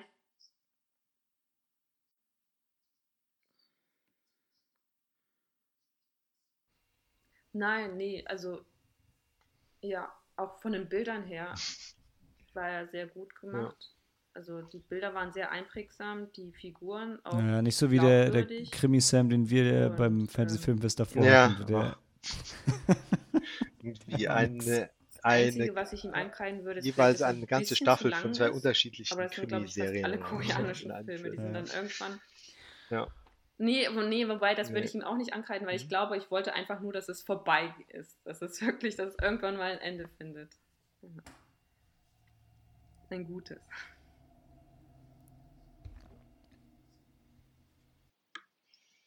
Ja. Okay. Alles klar. Gut. Schwierige Empfehlung also. Bring Me Home ab Januar Ja, im also Heimkino bei euch. Ähm, Samsung Streaming halt hast du auf die Schnelle auch ähm, nichts ausgegraben, oder? Also Nee. den, Nee. Der, man der ist noch sehen- nicht mal. den äh, muss man in schon sehen Datenbanken wollen. Also, Oder sehr, sehr schade, aber zumindest haben wir dann einen Haken dran. Okay, dann hören wir uns gleich wieder zu Relic.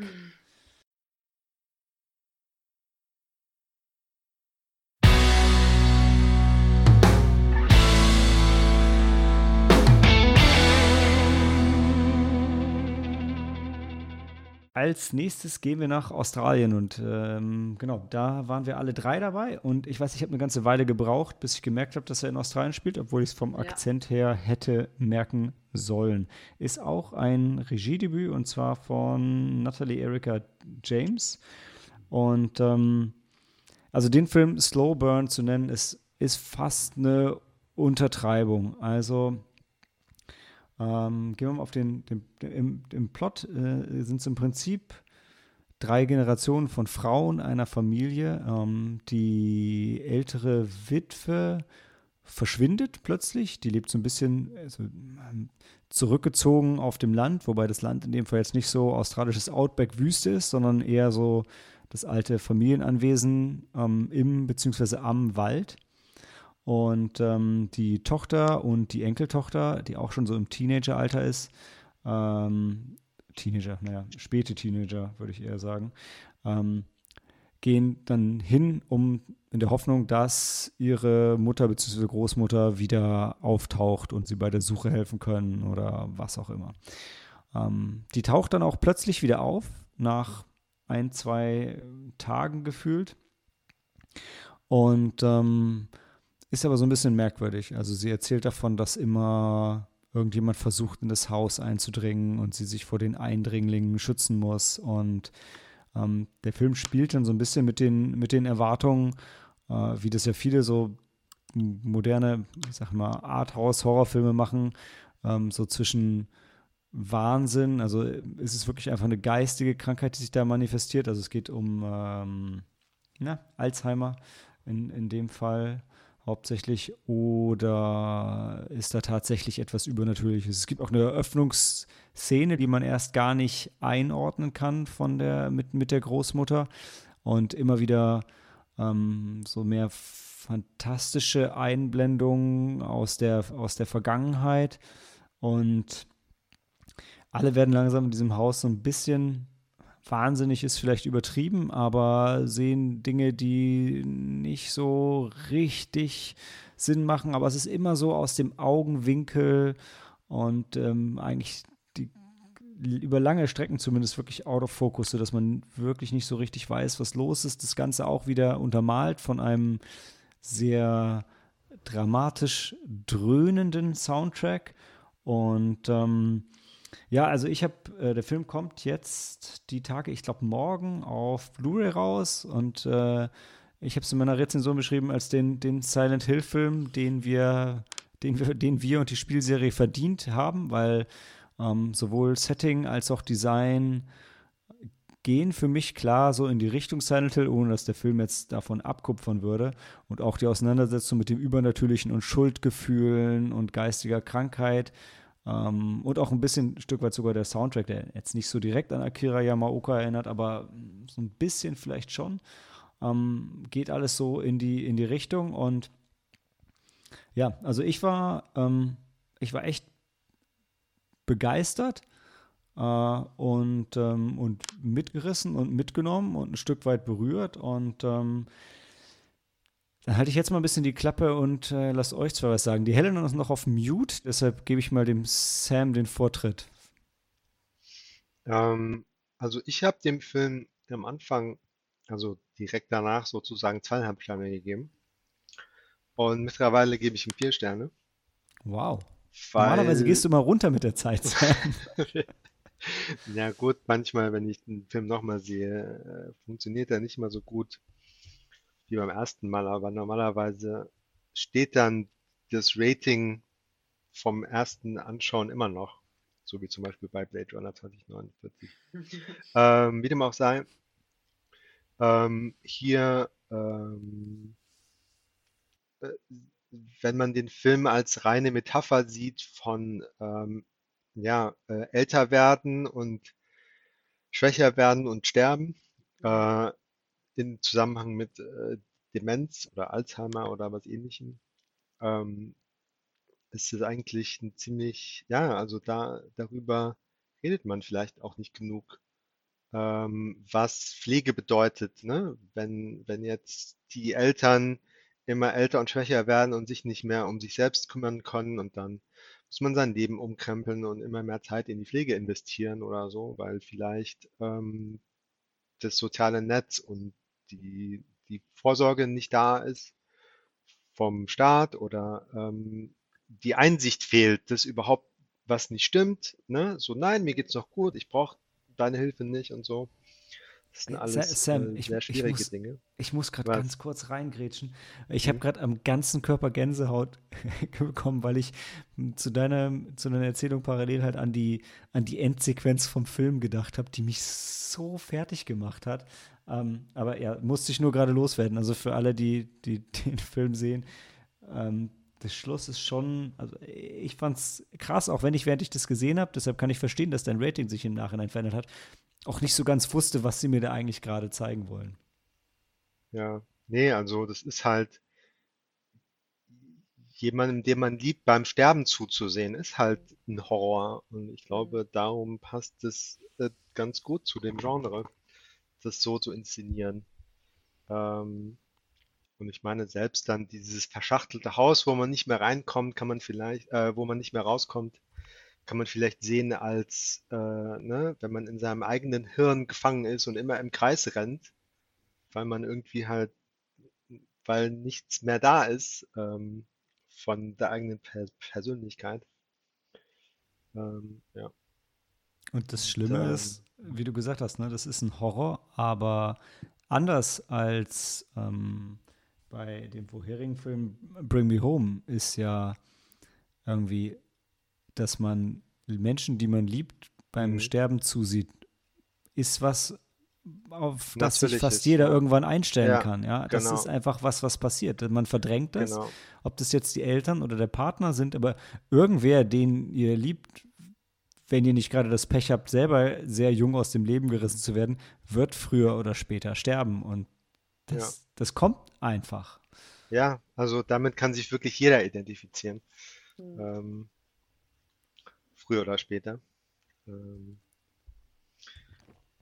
Ja, ja, und darum ist es halt auch so schön inszeniert. Das Ende ist ja dann, ist ja dann auch so, so, so irgendwie so einfühlsam und friedlich dann, ne? Weil es dann ist die Qual, ihre Qual dann zu Ende und ähm, ja, Vielleicht ein bisschen Ähm, Vorsicht. die Ähm, wir haben- Fürsorge. Wir haben, wir haben keinen Spoiler aufgemacht, Sam. Ähm, naja, gut, ich meine, ich, ich habe schon die ja. komplette äh, Analogie auf, ausgebreitet. aber es ist, es ist ja dass eine Sache, jeder- das Konzept in Theorie jeder- zu beschäftigen. Jeder stirbt irgendwann und so. Dass der Film das dann zeigt. Ähm, vielleicht, um das ein ganz bisschen zu relativieren, ohne jetzt irgendwie da drum herum zu tanzen, ob wir jetzt schon was verraten haben oder nicht. Ähm, man kann den Film auf der tiefen psychologischen, tiefenpsychologisch vielleicht ein bisschen übertrieben, aber auf dieser Ebene schauen und analysieren und feiern. Ähm, man kann ihn aber auch als oberflächlichen Horrorfilm einfach sehen. Dann macht vielleicht das Ende nicht so richtig Sinn, aber ich würde sagen, bis auf die letzten fünf Minuten kannst du ihn auch als, äh, wie Sam gesagt hat, was hast du gesagt, zweieinhalb Sterne, als zweieinhalb Sterne Horrorfilm sehen. Ähm, und auch als das würde ich ihn noch empfehlen. Ähm, nicht so sehr wie als ganz Kunstwerk, wenn du Lust hast, dich damit auseinanderzusetzen, aber auch der Horrorfilm, wenn auch vielleicht sehr ruhig, auch den würde ich durchaus empfehlen. Ja, also ich fand es als Horrorfilm auch vielleicht ein bisschen lang, ähm, vielleicht auch ein bisschen lang zwischen den Horrorelementen hier und da. Aber wenn dann der Horror mal aufgedreht wurde, dann hat er richtig gut funktioniert, fand ich. Richtig creepy. So, Helena, du hast schon ein paar Mal versucht, dich auch einzubringen. Ja, ihr könnt weiterreden. ich höre ich hör euch zu. Ich habe meinen Teil gesagt. Also Helena, die Bühne gehört dir. Mir, ähm, ja, ich, ich, bin da auch bei euch, denn äh, ja, ich, ähm, ich, ich habe die Erfahrung schon ähm, gemacht, dass äh, eine äh, mir wichtige Person ähm, so ein Prozess durch, ja, durchgangen ist. Und das, ist, das, das Schlimme ist halt dabei auch, wenn du dann merkst, dass dann die, die, den Menschen, den du eigentlich schon dein Leben lang kennst, dass er sich dann auch wie, wie er sich dann verändert und wie du dann auch äh, dann realisierst, dass der Mensch aber auch selbst sich dessen bewusst ist, dass er sich verändert und nicht verändern möchte. Und in dem Hinblick und ja, deshalb das, was Sam gesagt hat, ähm, sehe ich in dem Film auch und ähm, ja, ist eine wichtige Thematik, die halt so selten ähm, angesprochen wird. Aber als Horrorfilm hat er für mich auch funktioniert, weil von, dann von der ersten Szene ähm, war ich eigentlich schon eingenommen, weil die erste Szene, also das darf, darf ich auch schon bestimmt bestreiten, dass, da sieht man ja die, die Großmutter, wie sie dann im Wohnzimmer steht und ähm, da lauert was in den Schatten. ja. Und äh, das hat sich für mich durch den ganzen Film gez ähm, gezogen, weil ich habe die ganze Zeit, da war ich ein bisschen angespannt, weil ich dachte mir, hm, okay, und äh, ist jetzt da wiederum was oder da was? Und, und es waren aber keine plumpen Jumpscares, also nicht, dass ich mich erinnern könnte. Nie. Es gab, ich würde fast behaupten, dass es keinen einzigen, also man, man erwartet es immer, aber es kommt nicht. Es kommt nicht, nee. Weil das wirklich immer so in den, in den Schatten siehst du, das wird immer so angedeutet und wenn du das dann erkennst, also wenn du siehst, okay, da, da ist ja, da, da ist tatsächlich was, dann ähm, es ist weg. Ja. Und trotzdem hat er auch noch einen echt dynamisch panischen Showdown, den leistete sich dann schon noch. Mhm. Ähm, und ja, auch die, auch die, auch die, die Rückblicke sind so ein bisschen verstörend, also ein bisschen verstörend ist untertrieben, würde ich sagen. Ähm, also für mich einfach ein total, äh, total rundes Ding. Und ähm, ist jetzt mit 89 Minuten, man würde ja heutzutage fast sagen, kurz. Aber da man, wie wir, wie wir alle drei irgendwie attestiert haben, ja die ganze Zeit angespannt ist, ist es auch also ist auch gut dann nach 90 Minuten. Ähm, dann ist auch irgendwie alles gesagt. Ja. Ja. Genau. Ja, und das ist, äh, genau, also ich habe mir nochmal den Trailer angeschaut und der ist wie jeder Horrorfilm-Trailer. Also der inszeniert den Film wirklich äh, ziemlich platt. Ähm, was schade ist. Und der ist alles andere als platt, ja. Ja. Also so nach Schema F Horror ja. Ja. Ja. Und ich fand die Symbolik auch noch, die sollten wir vielleicht, also habt ihr schon erwähnt, das mit dem Haus und das quasi so ein, eigentlich für, für Heimat, für Familie steht und ähm, das Haus zerfällt ja dann auch. Ja.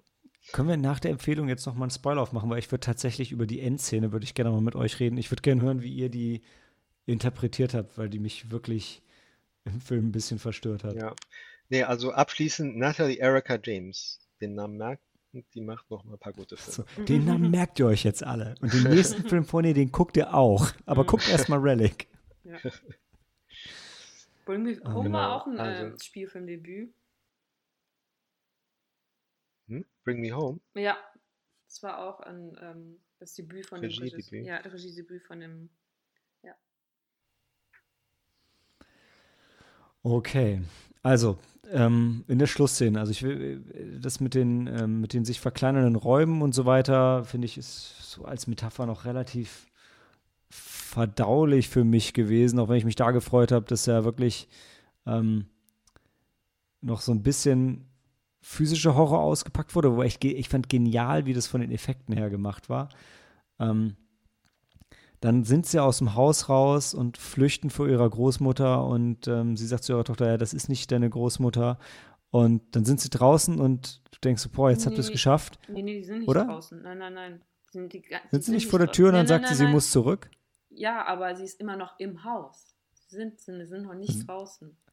Ja, Okay, so, du sind- meinst, die Kamera ist draußen, aber die ist noch drin. Ja, also Steht an der offenen Tür. die sind beide noch. Genau, ich glaube sogar die Enkeltochter, die ist, ist, ist fast draußen, aber die Tochter selbst Ah, sie- bleibt ah, sie haben die- Zeit drin im Haus. Okay, der, der, der Punkt ist auch äh, eigentlich egal, du denkst einfach, okay, sie haben es geschafft, sie sind entkommen vor dem Monster und vor dem Haus und whatever und sagt die, dann sagt die Mutter ja, nein, ich, ich muss zurück. Und dann legt sie sich ja zu der Großmutter ins Bett und, und, und ich weiß gar nicht, wie ich sagen soll, sch schält ihr so diese Schale weg und darunter ist ja fast nur noch das Skelett. Ja, so wie so ein, wie so eine Baumkreatur. Ja, also, ja. Also sie hat ja irgendwie so, so, eine, so eine Schicht um das Skelett drumherum. Das ist quasi so eine schwarze Schicht. So ein, also ich habe das als Rinde interpretiert. Irgendwie.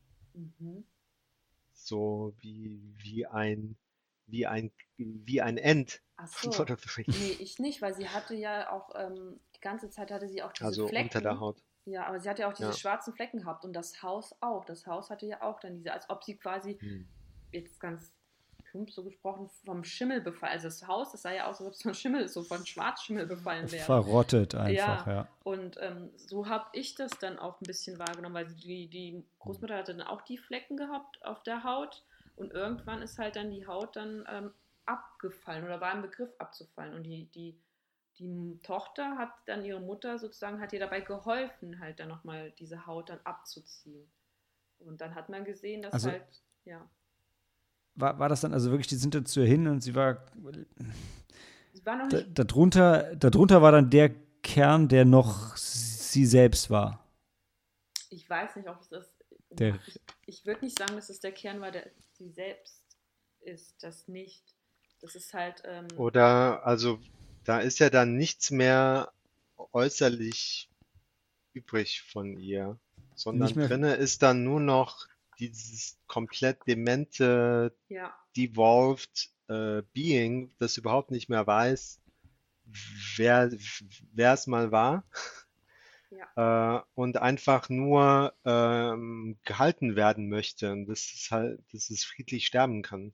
Ja, so würde ich das auch sehen, dass es, ja, weil es halt auch noch nicht das komplette halt, ähm, also Skelett ist, weil es wie gesagt noch diese schwarze Schicht drumherum hat und deshalb noch nicht ganz, ähm, ja, ja, so ein Zwischenstadium. Aber es war halt so, aber es war halt so ein bisschen so dann dieses, dieses Loslassen von dem, was, was halt eigentlich schon längst nicht mehr funktioniert hat. Und weil, weil sie war ja auch vorher, sie war ja super aggressiv und dann zum Schluss, dann war halt auf einmal eigentlich alles friedlich. Es es war optisch unglaublich grausam, aber die Aggressivität war ja dann komplett raus.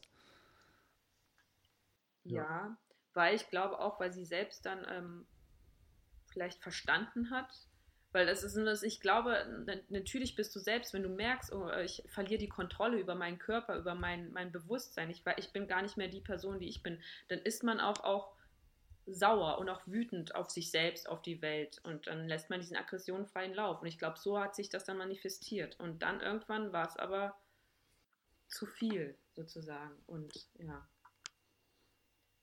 Und dann ja, hat sie Einblick in ihr Inneres gewährt.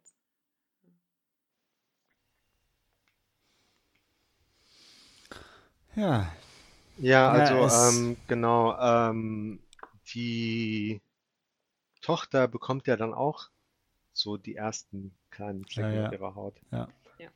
was halt ähm, heißt, ja, jeder stirbt irgendwann mal. Genau. Sie auch und sie wird dann wahrscheinlich auch Demenz kriegen, früher oder später.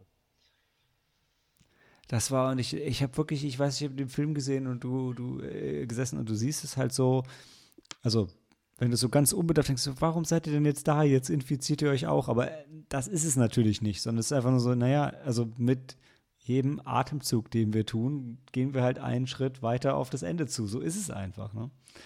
Mhm. Ähm, puh.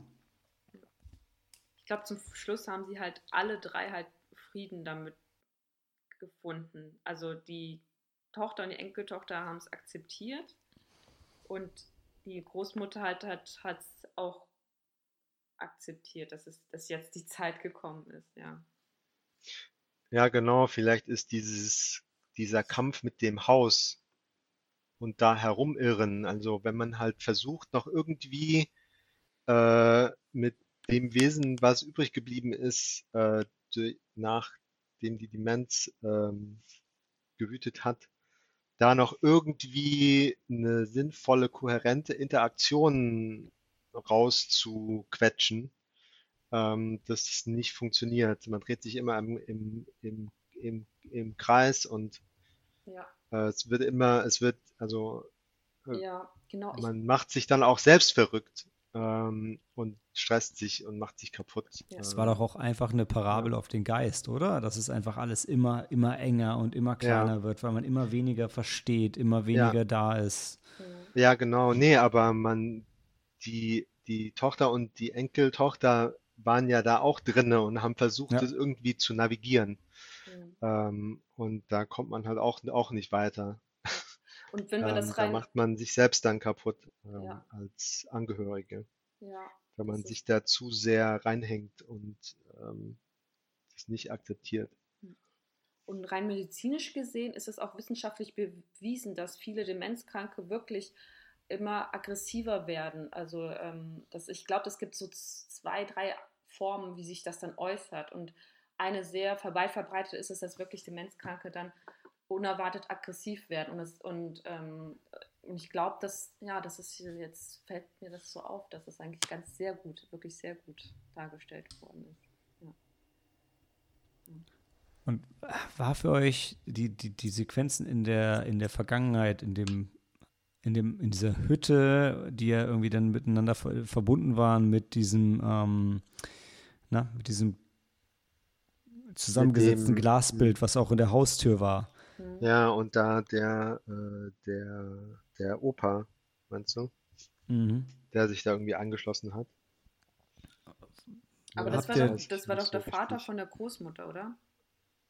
Genau. Oder der Ja. Vater von der Großmutter, Ja. okay. Ja, ja. Das war nämlich der, also die Mutter erzählt ja von ihrem Großvater, der da in dieser Hütte gewohnt hat. Als sie da. Und das Okay. war dann, das war dann einfach nur dieses, ja, das Schicksal wiederholt sich. Also, Ja, also ich kriege das nicht mal so ganz auf die Reihe, aber ich weiß nicht, ob da noch mehr dahinter steckt als das. ich habe halt, ich dieses Fenster, das ist ja auch das, das irgendwo das, das Cover von dem ja. Film und so weiter. Äh, Da, da bin ich nicht so ganz dahinter gekommen, warum das jetzt gerade so Die wichtig haben ist. das ja, die haben das ja ausgebaut, ne, aus der Hütte Genau, Mhm. genau. und im Haus verbaut. Wer hat das gemacht? Der, der, Ich denke, ihr Oh. Mann wahrscheinlich, der ja auch gestorben war, oder? Ihr Ich Mann nicht oder gemacht ihr. Vater? Ich, der Der- Großvater glaube ich nicht mehr. Wenn der in dem Haus gestorben ist, wo das ursprünglich drin stand, Ach so, dann, stimmt, okay, dann haben sie es danach gemacht. Ja. Hm. Naja. Ich glaube, das sollte wiederum ähm, den, den Horroraspekt nochmal rüberbringen, dass sie dann so wollten, glaube ich, auch zeigen. Ich erst dachte, Hm.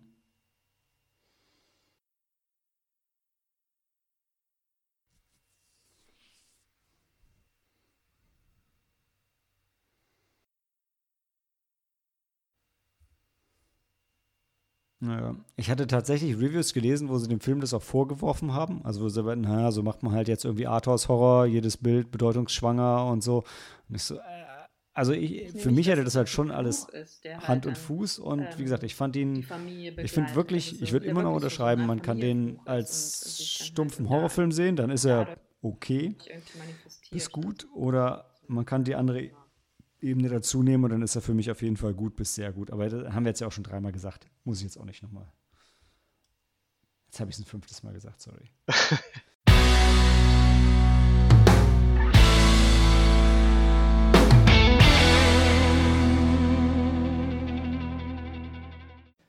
Ich finde es sehr großartig, wie Sie es beschrieben haben.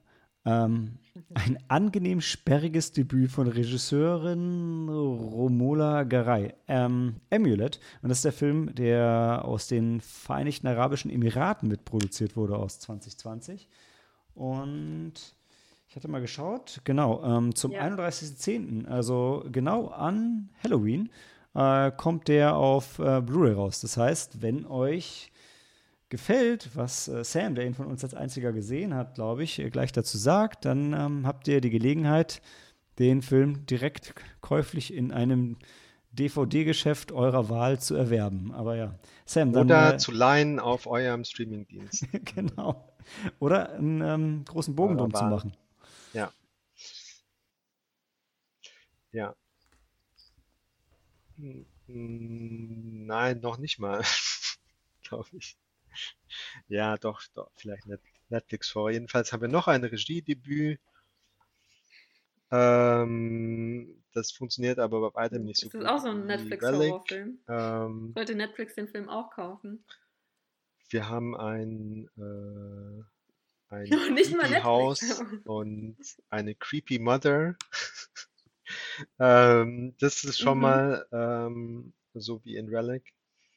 Ähm, mit dem Unterschied, dass wir halt äh, Thomas haben, der ähm, als Ex-Soldat versucht, sich wieder in die Gesellschaft einzu, einzubringen. Und äh, durch sein äh, PTSD bringt er es aber nur so zum Tagelöhner ähm, und überlebt halt gerade so. Und selbst diese Grundlage wird ihm genommen als sein, da wo er halt äh, übernachtet, dieses Heim, ähm, brennt ab. Ähm, Mhm. Genau, und dann landet er halt, ähm, wird er, ähm, wird Mhm. er entdeckt von einer Nonne, gespielt von Imelda Staunton. Ah, Genau. sie ist der, der Star. Sie ist die, Also, das nee, bekannte der Gesicht. Ja. Also, sie, sie ist die Ähm, die macht bekannte. ihren Job auch gut. Die ist, Ja. äh, ist äh, ziemlich, ähm, ja, also so unbehaglich. Beha strahlt so eine unbehagliche Aura aus. Ähm, und Mhm. sie macht ihm halt ein Too Good to Be True Angebot. Komm, äh, ich kenne da jemand, äh, da kannst du übernachten und durch Handwerksarbeiten im, am Haus dein, ja, dein Room and Board sozusagen verdienen. Mhm. Und dort pflegt eine junge, äh, eine junge Frau ihre Mutter, die unter extrem schmerz, starken Schmerzen leidend äh, im Dachboden wohnt und dort eingesperrt ist. Eingesperrt auch noch. Und ja, also sie ist irgendwie lichtempfindlich und hat halt so, so, so starke Schmerzen, dass sie selbstmordgefährdet ist. Ah, okay. Genau, also ähm, der Film hat halt Kritik sich geholt von ähm, Incels, sagen wir, ähm, weil halt äh, ja ein Mann von Frauen äh, geködert wird und ähm, da eingespannt wird. Ähm, naja, also viel mehr möchte ich nicht verraten Mhm. wo da genau der Horroraspekt herkommt. Also das Haus ist richtig eklig. Die Mutter ist ziemlich eklig. okay. Ähm, also so Body Horror mäßig. Mhm. Ähm, und äh, genau, den Trailer würde ich auch nicht schauen. Der zeigt den Warum? ganzen Plot. Okay. Ähm, und selbst das Poster ist schon ein bisschen zu viel, weil die Nonne wird halt so als, äh, als böse Als- dargestellt. So als Dämon so ein bisschen, ne? Genau, also ähm, wenn der Film jetzt nur das gewesen wäre, was ich gerade beschrieben wäre, wäre vielleicht noch okay gewesen.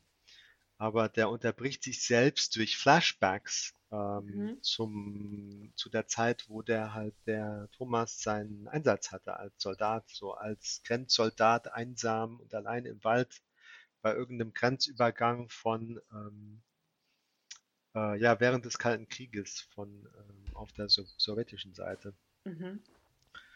und ähm, ja hält Wäre ja Dance-Film gewesen dann. äh, ja genau, wenn der Film nur das gezeigt hätte. Ähm, der ist halt dafür zuständig oder wenn ihm halt äh, Leute über den Weg laufen, die flüchten wollen, ne, über die, über die Grenze. Mhm. Und da trifft er auch eine Frau und die, der sagte halt dann, nee, das äh, wirst du nicht überleben. Und dann übernachtet sie eine Zeit lang in seinem, in seiner Hütte im Wald und die lernen sich kennen und dann, ja, Aha, gibt es auch noch Das geht nicht so gut aus. Hm?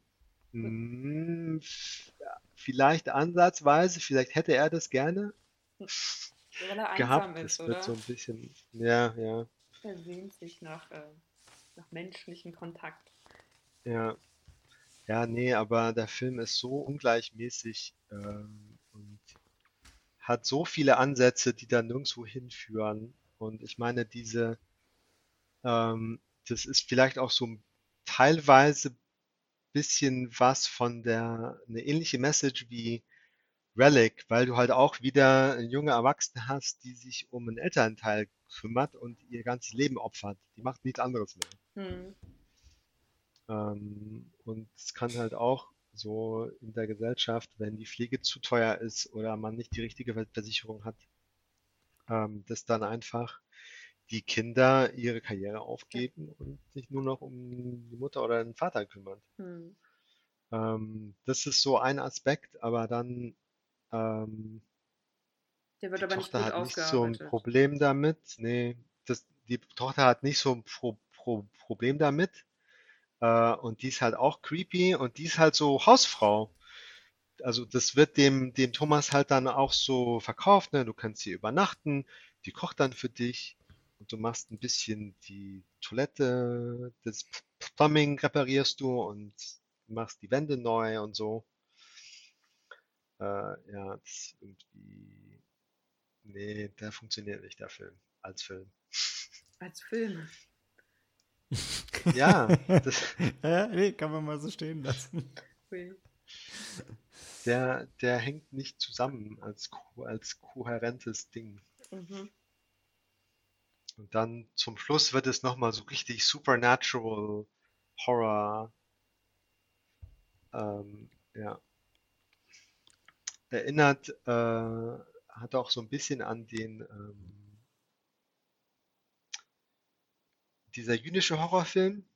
Wie hieß der The- noch? The, the, Äh, The The Vigil. Vigil. Genau. Den fand ich gut. Aber naja. Okay, Ja. Sam, don't, don't kick him when they're down. Also keine Empfehlung für, äh, Nee. für, für, für, für Amulett. Amulett. Nee, wo sind wir gerade? Ja, doch. Ja, naja, trotzdem habe ich ihm zwei Sterne gegeben. Vielleicht so ja. Horrorfans ziehen da vielleicht ein bisschen was raus. Mhm. Ich meine, es ist, hat schon was, ist schon anders, also teilweise vielleicht unkonventionell. Ja, Okay. Okay. Dann hören wir uns gleich zurück zu Inheritance.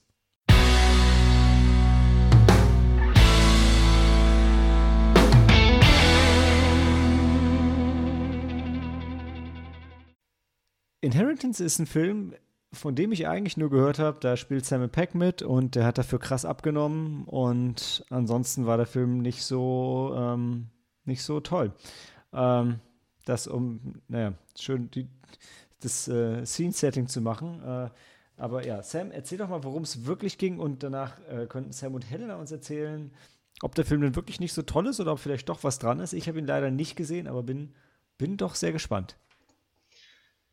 ja, also ähm, es geht um eine ultrareiche Familie, die äh, connected ist in High Society. Ähm, ich habe ganz vergessen, was der Vater eigentlich, also worauf sozusagen die, der Reichtum der Familie basiert. Gute Frage. Ähm, Investmentbanker. ja, äh, Schlechte Menschen, schlechte Menschen. Ja, also, genau, Ah. schlechte Menschen. Die Tochter ist eine ehrgeizige Staatsanwältin, Mhm. der Sohn äh, ist im Senate und äh, hat Wahlkampf für Wiederwahl am Laufen. Ähm, und äh, ja, das ist eine Familie, wo zu sagen, jeder jeden unterstützt ähm, mit seinen oder ihren Connections. Und ähm, der, äh, das Familienoberhaupt stirbt am Anfang des Films. Mhm. Und ähm, es geht dann um die Inheritance. Äh, wer kriegt was? Äh, genau, der, der Sohn kriegt natürlich alles Geld, die Tochter wird total ignoriert, die kriegt irgendwie nur, keine Ahnung, eine Schachfigur oder irgendwas Winziges. Ja, Ähm, glaube, diese, und dann später privat halt vom Anwalt noch so äh, ähm, on the down low äh, ein Umschlag. Und da drin ist ein USB-Stick und da ist ihr richtiges Erbe drin. Und da geht sie halt äh, in den Wald und äh, entdeckt einen Bunker mit Simon Peck drin. Mhm. Also das ist ihr Wald, ja, weil das Grundstück ist so Ja, riesig. genau, auf, auf Ja. dem, auf dem, auf dem Grundstück, ja. Ja. Und dann deckt sie halt die dunkle Vergangenheit äh, ihres Vaters auf. Ich sag mal, schade, dass jetzt nicht auch noch Cory dabei ist, weil mein erstes Ding wäre so, Helena, Cory, wenn euer Erbe Simon Peck wäre, das wäre doch schon mal gar nicht schlecht, oder? Das wäre doch ganz nice. Genau, ja. You have, uh, you now own Simon Pegg. You can make Star Trek jokes until you die. You own, Ähm. nice spreckled redhead from Britain. Ja. Der, he's not a redhead. Not in this movie. Okay, aber seine nat- natürliche Haarfarbe ist rot, oder nicht? Das weiß ich gar nicht. Auf jeden, ja. Auf jeden Fall lebt das Simon Peck in dem Bunker und ist ganz schön abgemagert und will eigentlich nur noch raus. Und ähm, ja. Und er weiß mehr, Genau. als Und er dann, ähm, ja, verraten mag. und der Film geht halt darum, warum ist er da? Warum darf er Genau. nicht raus? Soll sie ihn Genau. jetzt rauslassen oder nicht? Oder, Ja. Ist die Erklärung plausibel? Ähm, das ist das ist alles totaler Bullshit. Ja, das ist irgendwann, du willst es gar nicht Ähm, wissen. Ja. Nee, Mhm. und äh, keiner verhält sich sinnvoll. Äh, insbesondere die Lauren Monroe, wie sie heißt, ähm, Die, die Tochter. verhält sich total, also die ist Staatsanwältin geworden, die wird doch ein bisschen was im Hirn haben, aber nein, Aber- die macht nur, nur Fehler und Ja. was kein normaler Mensch machen würde. Ja, das zeigt uns ja, weil, weil der Vater anscheinend für alles bezahlt hat. Und dabei wird sie aber so eingeführt, sie wird irgendwie so äh, eingeführt, ja, weil sie auch schon früh gegen die Familie rebelliert hat, weil sie so ähm, dickköpfig ist und ähm, so klug und ähm, aber halt ihren, sie äh, weiß, ähm, was das Richtige ist und was, ähm, sie tut auch immer das Richtige. Aber, aber im Film wird das halt nie gezeigt, weil, weil alles, was sie tut, ähm, ist total unlogisch und und sie, sie kann irgendwie nicht mal die einfachsten Dinge kann sie für sich selbst irgendwie entscheiden oder ja, das ist ganz, ganz furchtbar. Zum Beispiel, sie ist Staatsanwältin und ähm, dann beauftragt sie diesen einen Polizisten, irgendwie nochmal Hintergrundinformationen zu Simon Peck rauszufinden. Und das ist irgendwie Ja, total und dann lächerlich. wartet sie gar nicht aufs Resultat. Ja, nee, ja. Das, das ist, äh, Ja, genau. Und so im, im Prinzip so, wie der Film äh, sich entwickelt, hätte verhindert, das hätte alles nicht passieren müssen, wenn sie einfach nur gewartet hätte, bis der zurückkommt mit dem Background-Check. Ja, genau. Ja. Ja. Also, warum ist da so Zeitdruck drin? Das Das ist alles verstanden. so ko- derart konstruiert und fällt dann zusammen wie ein Kartenhaus. Ja. Ja, es soll, es, also der Film soll Mm. Spannung erzeugen, aber ist überhaupt nicht spannend, so gar nicht. Und, ähm, und sie ist auch, sie führt sich auf wie so, weiß nicht, so wie eine Teenagerin, die irgendwie dann nicht das bekommen hat, was sie eigentlich verdient hat oder was sie denkt, was sie verdient hat. Und ähm, ja. Ah. Und die, äh, die, Ja. Ding- ja, sie, ähm, die Hauptfigur, also von wem wird sie gespielt hier, die Hauptfigur? Die, die, die macht, Lily Collins? ja, die macht das auch nicht gut. Also die hat gefühlt nur einen Gesichtsausdruck den ganzen Film über. Halt diese, dieses Schmollige. Ähm, Und ähm, du hast die, ich, die ganze Zeit denke ich auch mal, jetzt ähm, steht sie da wieder mit ihrer Handtasche und ähm, ist dann ist wieder beleidigt, weil es nicht so läuft, wie sie es sich vorgestellt hat. Aber sie stellt sich auch gar nichts vor, weil du gefühlt, du denkst halt, ähm, dass sie überhaupt nicht mitdenkt. Ja. Und sie auch nichts hinterfragt, was man ja als Anwältin eigentlich tun sollte. Ja, also für mich äh, war Simon Peck jetzt nicht irgendwie, der hatte einen amerikanischen Akzent und da war irgendwie nichts von Simon Peck übrig irgendwie. Also das mag vielleicht heißen, okay, der ist ein guter, ein guter Schauspieler, mhm. aber seine Rolle hat halt nichts hergegeben, wo er irgendwie zeigen kann oder was er kann oder warum ja.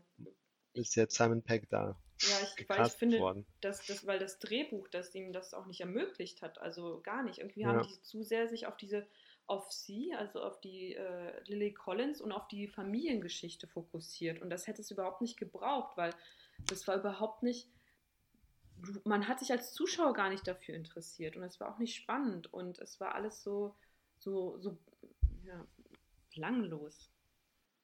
Ja. Ähm, also für mich hatte ähm, der Schauspieler, der ihren Bruder gespielt hat, mhm. eher den Effekt, den man sich vielleicht erhofft hätte, durch, dadurch, dass man Simon Peck gecastet hat.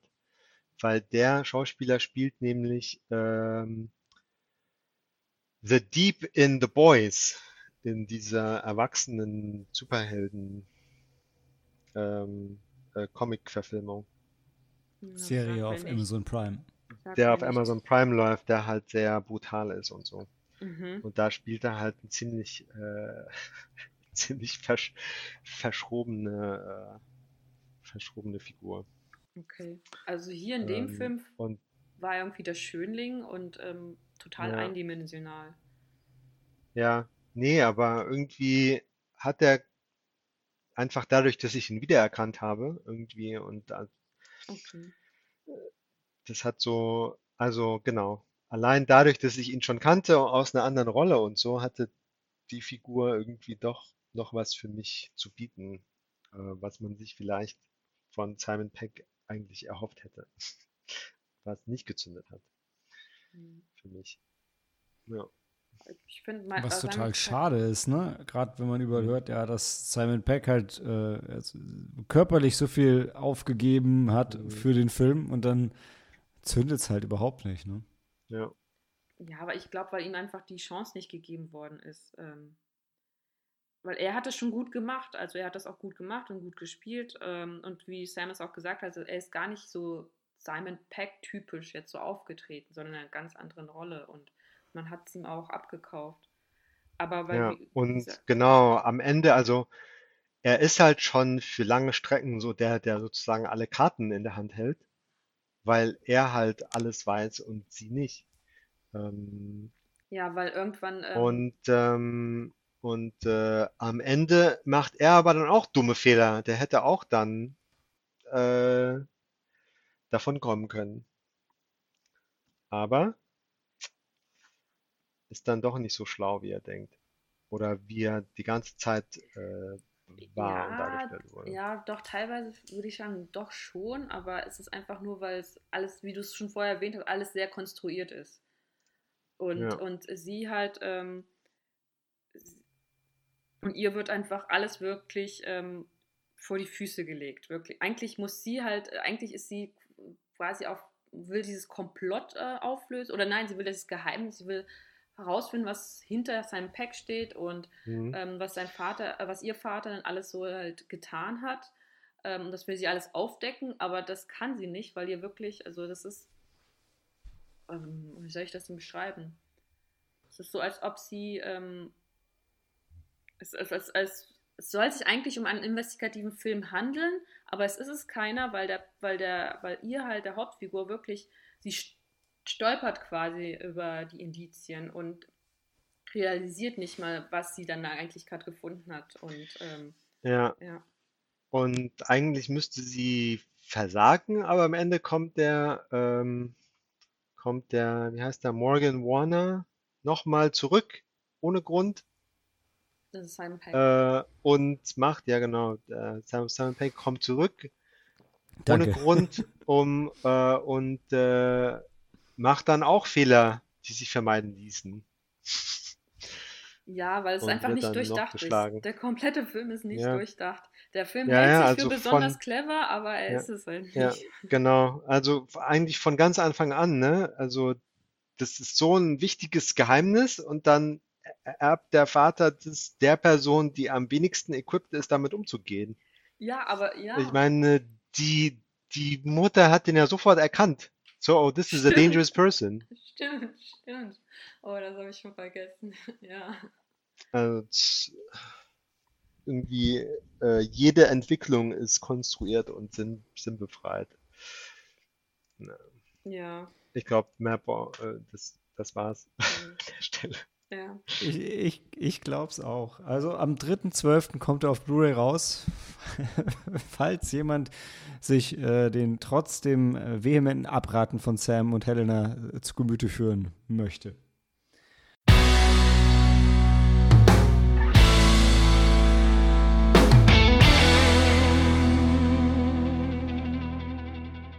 Fanny Lay Delivered. Ähm, und Helena, äh, spring bitte rein, wenn ich Quatsch erzähle, weil das ist ein Film, den ich jetzt zusammenfassen darf. Der hat einen Release im Dezember, sehe ich in meinen Notizen, kann mich aber auch irren.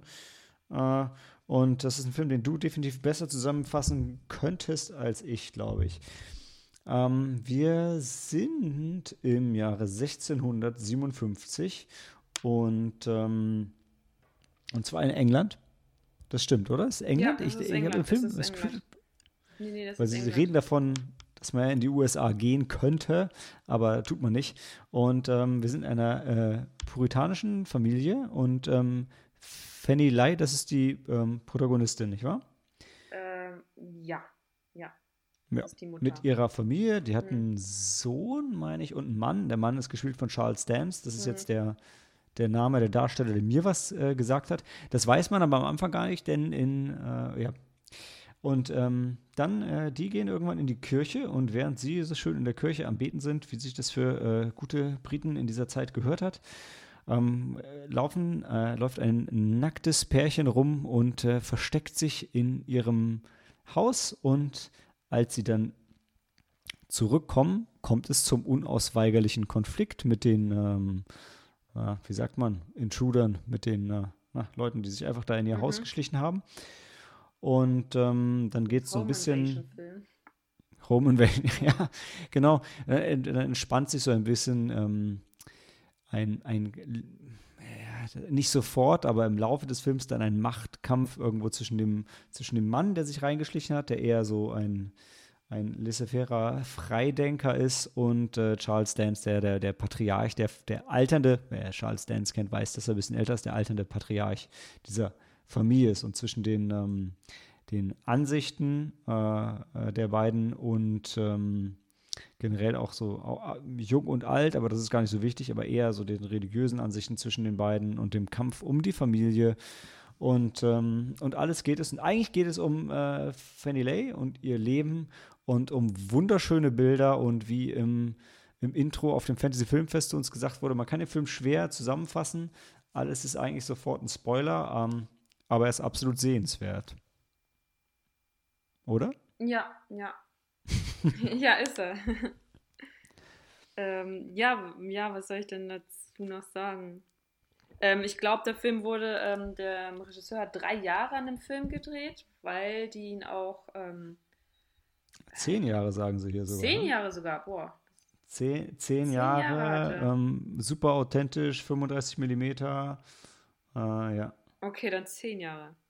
Also zehn Jahre dran gearbeitet. Natürlich Ja, war es ja. nicht zehn Jahre Dreh. Also so, dann hätte ja Charles Dance nicht Game of Thrones machen können. Okay, also zehn Jahre hat er dran gearbeitet, ja. Und äh, wie du Ja. es auch gesagt hast, dann ähm, wie, wie viel ähm, Millimeter? Ja, und ähm, es wird ja auch beschrieben, dass er halt so. Wie viel Millimeter? ja. ähm, ja. Was soll ich noch dazu sagen? Ähm, also ich kann auch sagen, das ist ein, also es ist ein, ich weiß nicht, ob Drama überhaupt das richtige Wort ist, aber dieser Konflikt entfaltet sich sehr, sehr langsam, sehr unterschwellig, ist konstant gut gespielt. Der Film ist konstant spannend, er, er sieht fantastisch aus und fühlt sich unglaublich realistisch an. Und ähm, ich glaube, Helena hat das äh, Wort Home Invasion schon genannt. Und ja, er hat definitiv ähm, Tropes und Plotentwicklungselemente von einem klassischen Home Invasion Film, aber ist gleichzeitig so viel mehr und so anders und hat dann auch noch ein, zwei, drei echt gute Twists, die man nicht kommen sieht. Und das Ganze in, in, in so, wie, wie zuletzt vielleicht bei, ähm, bei The Witch oder ähm, The Lighthouse, extrem authentisch, äh, zeitlich korrekten Dialogen, mhm. ähm, unglaublich gut inszeniert, toll gespielt. Gewaltspitzen sind auch drin, also durchaus in, in dem, im, im letzten Drittel ähm, nichts für äh, zarte Gemüter, würde ich sagen. Ähm, und ja, also ich, ich würde den Film, ich kann den Film nur wahnsinnig empfehlen, aber er ist schon, äh, er lässt sich schon Zeit. Das, also das kam mir, während ich ihn gesehen habe, eigentlich gar nicht so vor, aber ich, ich glaube schon, dass es so ist, weil es passiert ja eigentlich gar nicht so viel. Nee, weil sie auch die ganze Zeit da auf der Farm sind, von, also auf der kleinen Farm von, von ähm, Fanny und ihrem Mann. Und wie du sagst, es ist, ähm, es, kommt für mich so ein bisschen auch wie, weiß nicht, kann man das auch mit so, so einem, mit Western vergleichen, vielleicht auch so von. Haben sie ja beim Fantasy Filmfest selber gemacht. Ne? Der Vergleich ja, ne? kam mir gar nicht, aber äh, stimmt, definitiv, du hast recht. So ein paar Elemente schon. Der, der Vergleich, der mir kam, weil ich auch ähm, vor weiß nicht, wann war das denn? Ich hatte mit meiner Schwester nämlich mal, ähm, ähm, ich glaube letztes Jahr war das, ähm, zur Disharmonie. Wir hatten ja auch schon auch von der Disharmonie erzählt gehabt. Da hatten wir nämlich einen Film gesehen, Witchfinder General. Und ähm, der aus dem Jahre, aus den 60ern, aus den späten 60ern kam, auch ein britischer Film. Und ich habe den, ähm, ich habe da Parallelen zu, ähm, zugezogen. Nicht nur allein, weil die Figuren, die dann vorkamen, auch, sondern der Stil, wie es halt erzählt worden ist. Ja, wobei Fanny, äh, Fanny Lay oder Lay? Worauf haben wir uns jetzt geeinigt? Fanny, ich habe Fanny Lay gesagt, einfach weil so schön klingt. Weil Aber wahrscheinlich ist es falsch. Fanny Lay Delivered ist sogar noch, noch wird sogar noch, ist noch ruhiger irgendwie. Ja, wird doch ruhiger erzählt als Witchfinder General. Ähm, mit Vincent Price in der Hauptrolle. Das ja noch mal erzählen. Mm. Ja, wurde auch vom Fantasy Filmfest selber als Vergleich rangezogen. Und ich glaube, der Moderator hat äh, explizit den Vergleich gescheut, um nichts vorwegzunehmen. Ähm, aber ja, also ich, also wenn man irgendwie Lust hat, sich auf einen zeitgenössischen Film einzulassen, dann äh, kann ich den Film eigentlich nur von, von ganzem Herzen empfehlen. Also ich glaube, also wir waren halt einfach super unterhalten, obwohl wir ähm, ganz vorne links gesessen haben, was jetzt für das Sehvergnügen im Kino ja nicht optimal ist, aber das hat in keiner Minute gestört, weil man einfach total gebannt war und die Bilder sind auch relativ ruhig. Also ist jetzt auch nichts, wo ihr Transformers-mäßigen Augenkrebs bekommt, weit davon entfernt. Äh, ja, also wirklich von mir eine ganz, ganz klare, ganz große Empfehlung. Ähm, ja, ich fand ihn auch ähm, sehr gut, aber wie du schon erwähnt hast, ich glaube, das ist kein Film für jedermann. Auch die ähm, ruhige Erzählart und, und die, die Sprache auch selbst, die ist, glaube ich, auch ein bisschen erschwert. Ähm, sich, ähm, aber ähm, es, es kommt auch nichts irgendwie ähm, Supernatürliches drin vor, muss ich jetzt sagen, und auch keine Horrorelemente. Und ähm, deshalb fällt er vielleicht so ein bisschen aus dem Rahmen für das Fantasy-Filmfest, oder? Ja, vielleicht machen wir einen kleinen Spoiler auf. Also gerade, dass keine Horrorelemente kommen, weil das weiß man ja die ganze Zeit nicht, ne? Ach so, du hast also, ähm, du hattest irgendwie schon. Nee, also ich tatsächlich, äh, ja, tatsächlich ich, ich selber, also gerade als die beiden am Anfang nackt durch den Wald gelaufen sind, war meine erste Assoziation, das müssen ja äh, Changelinge oder Werwölfe sein oder, also gerade, aber vielleicht auch wirklich nur, weil man den im Rahmen vom Fantasy Filmfest schaut und ich, weil, weil ich vorher nichts über den Film gesehen habe, gedacht habe, hm, könnte ja schon was sein. Mhm. Und ähm, also ohne jetzt äh, ähm, dann The Witch oder The Lighthouse hart zu spoilen, aber man weiß es ja manchmal nicht, was noch kommt oder was noch kommen könnte. Also definitiv den Showdown von dem Film hätte ich so, hätte ich so nicht erwartet. Ähm, jetzt vielleicht ja bar übernatürlicher Elemente, aber schon eine plötzliche Gewaltexplosion von außen, wo ich, ich nie mit gerechnet. Ähm, und ähm, ja, ich meine, genauso gut hätte zum Schluss auch einfach irgendwer äh, eine Hexe oder ein Changeling sein können. Also, warum Mhm. denn nicht? Mhm. Ja, okay. Das, ja. Stimmt. Weil die eine Figur, die ja auch noch gezeigt wird, ähm, ist ja auch der, der Witchfinder General.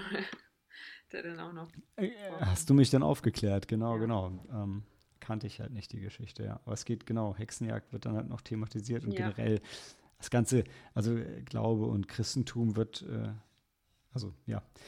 Ich, also ich, ah, ich hatte, glaube ich, irgendwo auch noch mal gesehen, also man hört es ja schon, wenn der Regisseur irgendwie zehn Jahre daran gearbeitet hat, dass genau das, das, das Herausarbeiten der beiden, ähm, der beiden Positionen ist im Hintergrund halt unglaublich akribisch passiert. Also ähm, was ist denn das Gegenstück von, von den Puritanern? Ist es einfach äh, Atheismus? Ist es nicht so simpel ist es ja nicht, oder? Nee, Ähm, ich glaube nicht, aber. Aber ich, ich meine auch gelesen zu haben, dass der Regisseur wirklich akribisch recherchiert hat, um zu sehen, dass die Dialoge und die Argumente halt von beiden Seiten so sind, wie das, was man damals gesagt hätte, dafür und dagegen. Mhm. Und ähm, das merkt man im Film schon auch einfach. Also, das ist, ähm, das hat halt alles Hand und Fuß, was beide sagen. Und es hat auch keiner, es liegt auch keiner so komplett falsch oder komplett richtig. Ähm, beide sind so ein bisschen verblendet in ihrer ähm, Absolution ist das falsche Wort, aber in, in ihrem absoluten Glauben an ihre Seite. Und ähm, Mm, Genau, das ist das Stichwort absolut, weil am, zu Beginn denkst du ja eher schon, ja, du hast, also äh, zu Beginn bist du eher schon auf der Seite von einem jungen Pärchen, weil die dann denken, okay, die bringen jetzt frischen Wind rein und Fanny ist ja auch nicht Ja. besonders glücklich, also es kommt schon für uns so rüber, dass sie nicht besonders glücklich ist mit ihrem Leben und dann auch ähm, in ihrer Ehe. Aber ähm, im Lauf der, ähm, der Handlung wurde ich halt eines Besseren belehrt, sagen wir es mal so. Anführungszeichen. ja, und ob richtig oder falsch. Also Ja. sogar, sogar Fanny, man merkt ja, ja, irgendwie, sie leidet halt schon der Charles Dance und das, das läuft nicht so, wie es unbedingt laufen sollte. Aber jetzt gerade für die Zeit, dass, dass er sie halt so hm, aufgenommen hat, in Anführungszeichen, ja, mit der Vorgeschichte. Ja, das, Das wird war- das später dann deutlich. Also dann Genau, genau. Dann, genau, ja. Das wussten wir ja nicht von an. Also das war von, an, Ja. von Anfang an nicht klar. Dann. Und der Film, ah, der Film lebt schon enorm, finde ich, von den guten Schauspielern. Also ich meine, äh, Charles Dance, die Figur ist ihm halt auch wieder wie auf den Leib geschnitten, der passt sowieso komplett. Aber auch alle anderen machen das ganz großartig, sowohl das junge Pärchen als auch Fanny. Also da, da stimmt für mich wirklich alles. Hm. ja, und wir haben auch eine Erzählerin. Das fand ich eigentlich auch ganz schön, dass ähm, sie dann uns dann durch die Geschichte führt. Das hat irgendwie noch einen gewissen, dem Film noch einen gewissen Charme verliehen. Ja. Und ja. Also Du bist ein bisschen abgehackt gerade vom so, Audio her, vielleicht, wenn du ein bisschen näher ans Mikro gehst wieder. Okay. Alles nach Charme war weg. Ähm, Habe ich auch nicht so viel gesagt, aber ähm, das hat ähm, einen ganzen gewissen Charme verliehen und das hat, war umso stimmiger für mich, fand ich, weil es dann, ja, weil halt dann auch die Geschichte von Fanny erzählt worden ist.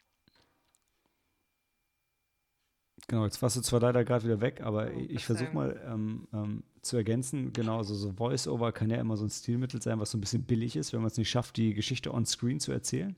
Ähm, aber hier wirkt es ganz fantastisch und wenn ich es richtig im Kopf habe, dann ist es auch tatsächlich was, was ähm, dem Regisseur erst relativ spät im Entstehungsprozess gekommen ist, der gesagt hat, hey, das ist Fannys Geschichte und sie sollte das erzählen. Und dann, dann kam erst das, äh, das Voice-Over dazu. Also das war nicht von Anfang an so, so konzipiert. Hm, Und, aber sie ähm, war das ja. ja. auch nicht, sie hat ihre Geschichte nicht erzählt. Ihre Geschichte wurde Stimmt. erzählt. Wurde erzählt, Ihre genau. Geschichte wurde erzählt, ja.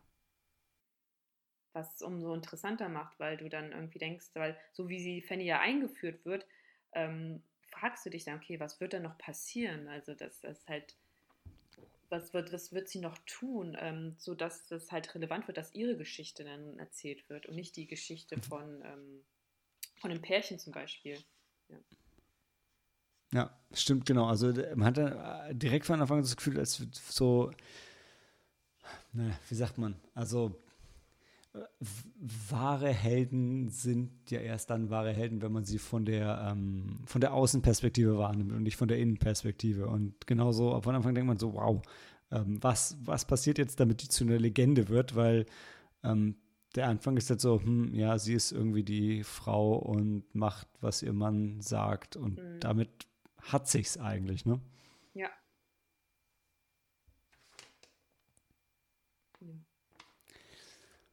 Ja, dann würde ich sagen, gehen wir doch mit einer klaren Empfehlung für Fanny Lay raus, oder? Mhm.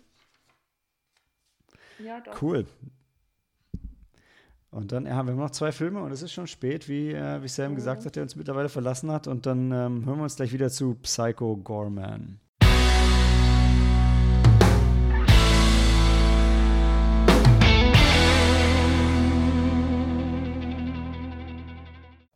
PG, kurz für Psycho Gorman, ist ein Film von oh, ja, 2020 aus Kanada von dem The Void-Regisseur ähm, Steven Kostanski. Ich habe leider The Void noch nicht gesehen, der ist immer noch auf meiner Watchlist.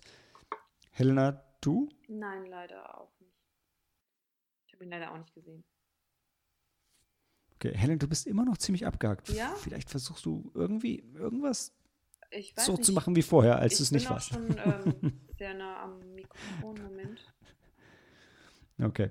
Ich, ich fange mal an, ein bisschen was zu, zu Psycho Gorman zu erzählen. Also, eigentlich wollte ich es bei The Relic schon sagen, aber ähm, beim Fantasy Filmfest gibt es für mich zwei Filme, die richtig geil funktionieren. Das eine sind Filme, die super ruhig und super spannend sind, weil beim Fantasy Filmfest echt Fans da sitzen und die halten dann auch alle die Schnauze und du kannst die Spannung spüren, weil alle haben Bock auf den Schreck, der irgendwann kommt oder auch nicht. Aber alle sind ruhig angespannt und ähm, äh, schaffen es auch einfach, die Spannung zu ertragen, ohne dass sie jede Szene kommentieren müssen. Oder es gibt so ein bisschen Splatter-Gore-Feste, wo alle zusammen lachen und, äh, und sich freuen. Und das ist, das ist Psycho Gorman. Also, äh, Psycho Gorman, ähm, da geht es im Kern um die Geschwister Mimi und Luke und die werden gezeigt so, mit so einem epischen, so ein bisschen wie Völkerballspiel, nur mit ihren eigenen Regeln. Also die zwei sind, ja, wie ich habe schon gesagt, glaube ich, Geschwister und ähm, ist schon mal herrlich gemacht, weil diese, ihr, ihr Ballspiel im Garten ist so inszeniert. Erst in Zeitlupe und mit epischen Kameraeinstellungen und dann mit einer stumpfen Seitenansicht. Du siehst, boah, wie lächerlich ist das, das sind zwei Kinder, die sich einen Ball an den Kopf werfen. Während die sich diesen Ball an den Kopf werfen, graben sie zufällig ähm, ein Amulett aus, was diesen äh, intergalaktischen Weltenzerstörer Psycho Gorman, kurz PG, von äh, der Mimi getauft, ähm, versiegelt hatte. Und der ist nun wieder befreit, aber da Mimi dieses Amulett hat, kann sie ihn steuern. Und ähm, das ist im Prinzip die Prämisse. Also da ist Psycho Gorman, da ist die Mimi, die ihn steuert, auf der Erde im äh, hinterwäldlerischen Kanada. Und dann sind da Psycho Gormans alte Weggefährten. Mhm. Vielleicht sollten wir nochmal ähm, ja. erzählen, wer, wer Psycho Gorman überhaupt ist. Ja, der Weltenzerstörer. Ach so, der, der, Weltenzerstörer, okay. Der Weltenzerstörer, der Unter Unterdrücker ganzer Galaxien, der, der, Schlechter von ganzen Planeten. Mhm. Und ähm, genau, und dem äh, sind jetzt seine alten Feinde und seine alten Freunde, nachdem er wieder erwacht ist, äh, auf den Fersen und kommen früher oder später auf die Erde zum ultimativen Showdown. Und ähm, das Ganze ist inszeniert als herrliches Splatterfest mit Power Rangers Kostüm und ähm, das macht einfach unglaublich viel Spaß und man spürt so viel Liebe zu diesem ganzen Quatsch, der da auf dem Bild, äh, Bildschirm, auf der Leinwand passiert. Und ähm, ja, ich habe es von Szene 1 an gefeiert und bis, bis zur letzten Minute. Also der, der, der Loser Dad, die overachievende Mutter, die sich dann irgendwann auf die Seite der Rächer schlägt und ähm, und diese beiden herrlichen Teenager und Mimi, die ihren Liebhaber, Schrägstrich Love Interest, in so ein schleimiges Gehirn verwandelt. Das ist, was man auf dem Plakat auch sieht. Und es passiert so unglaublich viel, unglaublich dummer, unglaublich herzerwärmender Quatsch in diesem Film, inklusive einer riesigen Musical-Einlage in der Mitte. Da war einfach, einfach alles drin für eine großartige Horror-Splatter-Party. Hm. Ja. Ja. Ich, ich fand auch die, äh, ich fand auch die Kostüme und, und, die, und die Puppen alle ganz toll, die dann, ähm, weil dann irgendwann, nachdem Psycho Gorman ja ähm, dann wieder erwacht ist, ähm, sind wir dann, ich weiß gar nicht auf welchen Planeten, irgendein Planeten, wo dann halt ähm, die, die Gilde der, der, der Heiligen oder wie auch immer sie sich nennen, ähm, wohnt, äh, die halt dann Psycho Gorman damals ähm, besiegt haben. Und dann siehst du halt die einzelnen Figuren dort und die, ich fand, die waren ganz, ähm, ganz großartig ähm, dargestellt und auch die Kostüme selbst waren so, ja, so detailverliebt und, und sahen auch handgemacht aus und ähm, ähm, ja, soll, soll ich, das fand ich dann ganz toll. Achso, da gab es zum Beispiel den einen. Das war halt hm? Dieses geile Skelett in dem Astronautenanzug, wo irgendwie nur so das Gehirn. Nur das Gehirn, genau, in diesem, in diesem Zylinder, in diesem gläsernen Zylinder. Da ja, hast du genau, das, genau. das Gesicht dann gesehen von diesem. Dann, ja, das, das, war, das war sehr süß. War sehr süß. Ja. Und die, die Hexe, die einfach japanisch geredet hat. ja, die war, glaube ich, schon eine Anspielung an die Hexe aus den Power Rangers. An Rita Repulsa, ja. ja. Oder wie auch immer sie im Original hieß, ja. ja.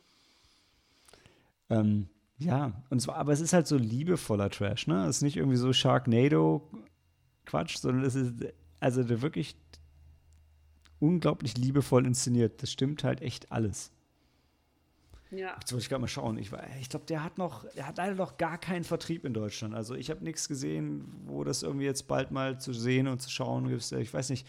Leute, setzt eine Online-Petition auf und äh, schreibt bitte jeden Tag Netflix an und Amazon. Also den Film, der, der muss der Welt zugänglich gemacht werden. Das kann nicht sein. Ja, ja, wobei ich denke, ich glaube halt, dass ähm, der funktioniert halt bei uns, weil wir ähm, auch mit solchen Filmen und Serien aufgewachsen sind. Und ähm, ja, ich glaube deshalb. Ja, jetzt nochmal so: Leute, die mit Power Rangers aufgewachsen sind, ne? das ist ja jetzt nicht nur ähm, irgendwie, das ist nicht nur ein Jahr gewesen, sondern das war, Power Rangers war ja schon locker äh, fünf bis zehn Jahre waren die groß.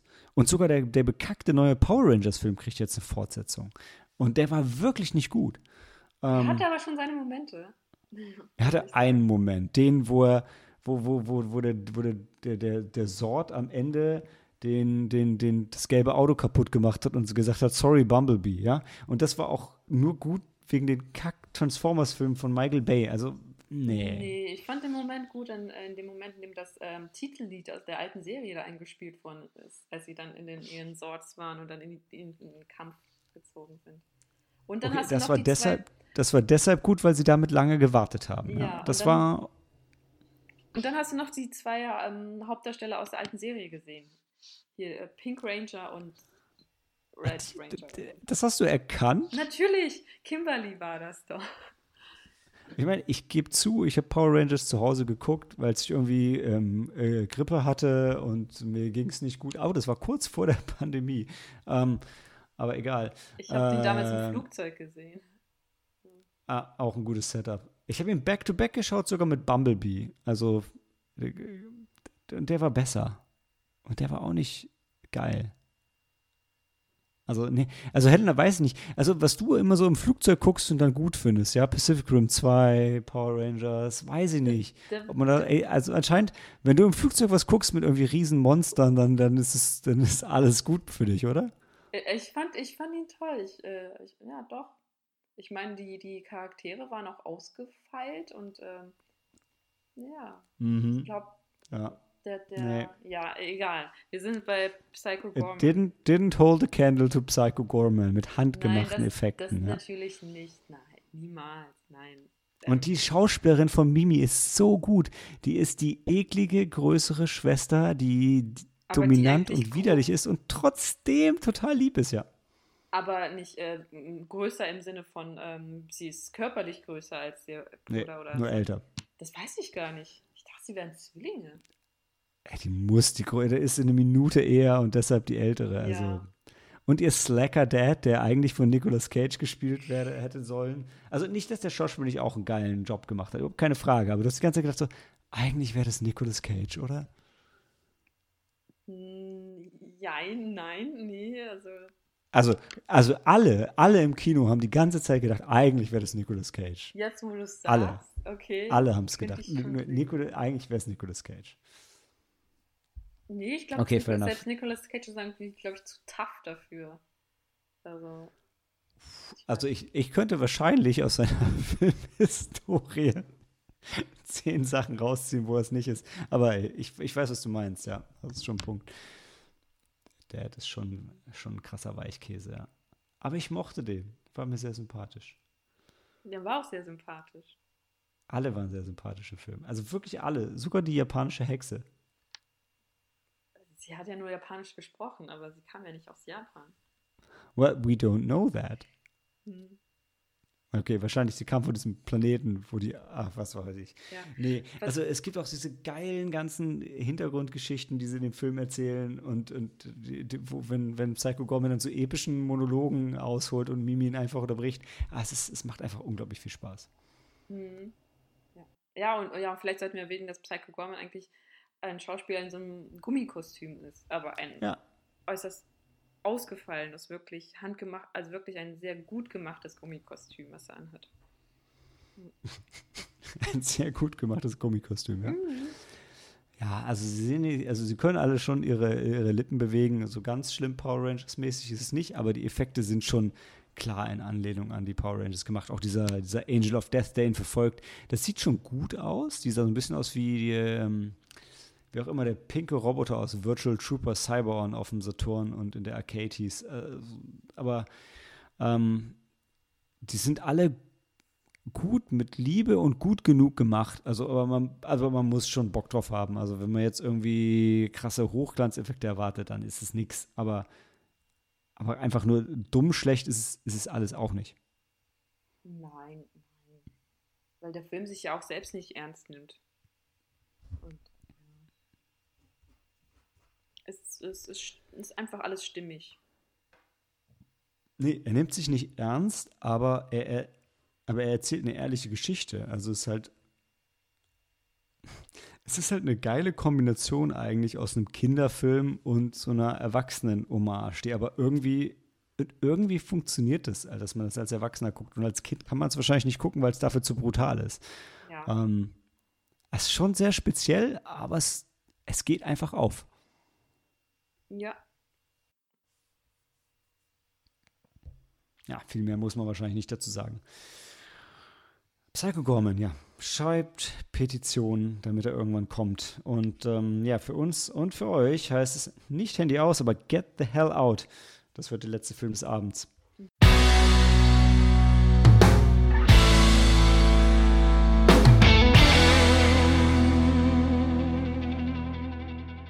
Get the Hell Out kommt aus Taiwan ja. und äh, somit ein weiterer äh, illustrer ähm, Teil in der internationalen Riege der Fantasy Filmfest Filme. Und unser letzter Film des Abends und dein Monolog. Sam ist schon weg, Dan ist weg. Ich höre dir noch zu mhm. und kann aber nichts dazu beitragen, denn du hast den Film gesehen und ich nicht. Ja, ähm, also Get the Hell Out ist, ähm, ich glaube, auch ein Regiedebüt. Ich glaube schon. Es hat sich auf jeden Fall so angefühlt und ist ein Zombie-Film, ein taiwanesischer Zombie-Film. Ähm, spielt halt im taiwanesischen Parlament, äh, in dem ähm, halt sich eine, eine junge Dame, die möchte halt ähm, die Warte, Moment, jetzt muss ich die Story selbst zusammenbekommen. Das ist schon ein bisschen länger her. Auf jeden Fall, äh, sie, ähm, sie möchte eine Petition verabschieden, wird aber durch ein unglücklichen Zufall, eigentlich auch nicht so unglücklich, weil sie sehr aggressiv ist und, glaube ich, einen Journalisten angreift und verprügelt, wird sie dann aus ihrem Amt geschmissen und dann wird einfach ähm, spontan ein anderer halt auf ihren, ähm, kriegt ihren Posten und sie kennt dann aber diesen, ähm, diesen Menschen, der dann dort ist und, ähm, es, ähm, und versucht den halt ein bisschen dann ähm, zu, über, zu überreden, halt ihre Petition da durchzubringen.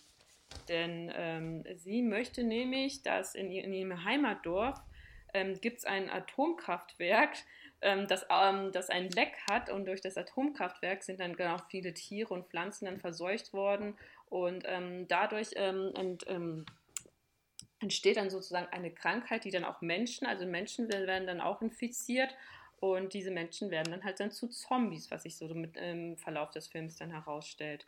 Und diese Zombies, die, ähm, die greifen dann, dann gibt es halt quasi eine große Zombie-Party im taiwanesischen Parlament.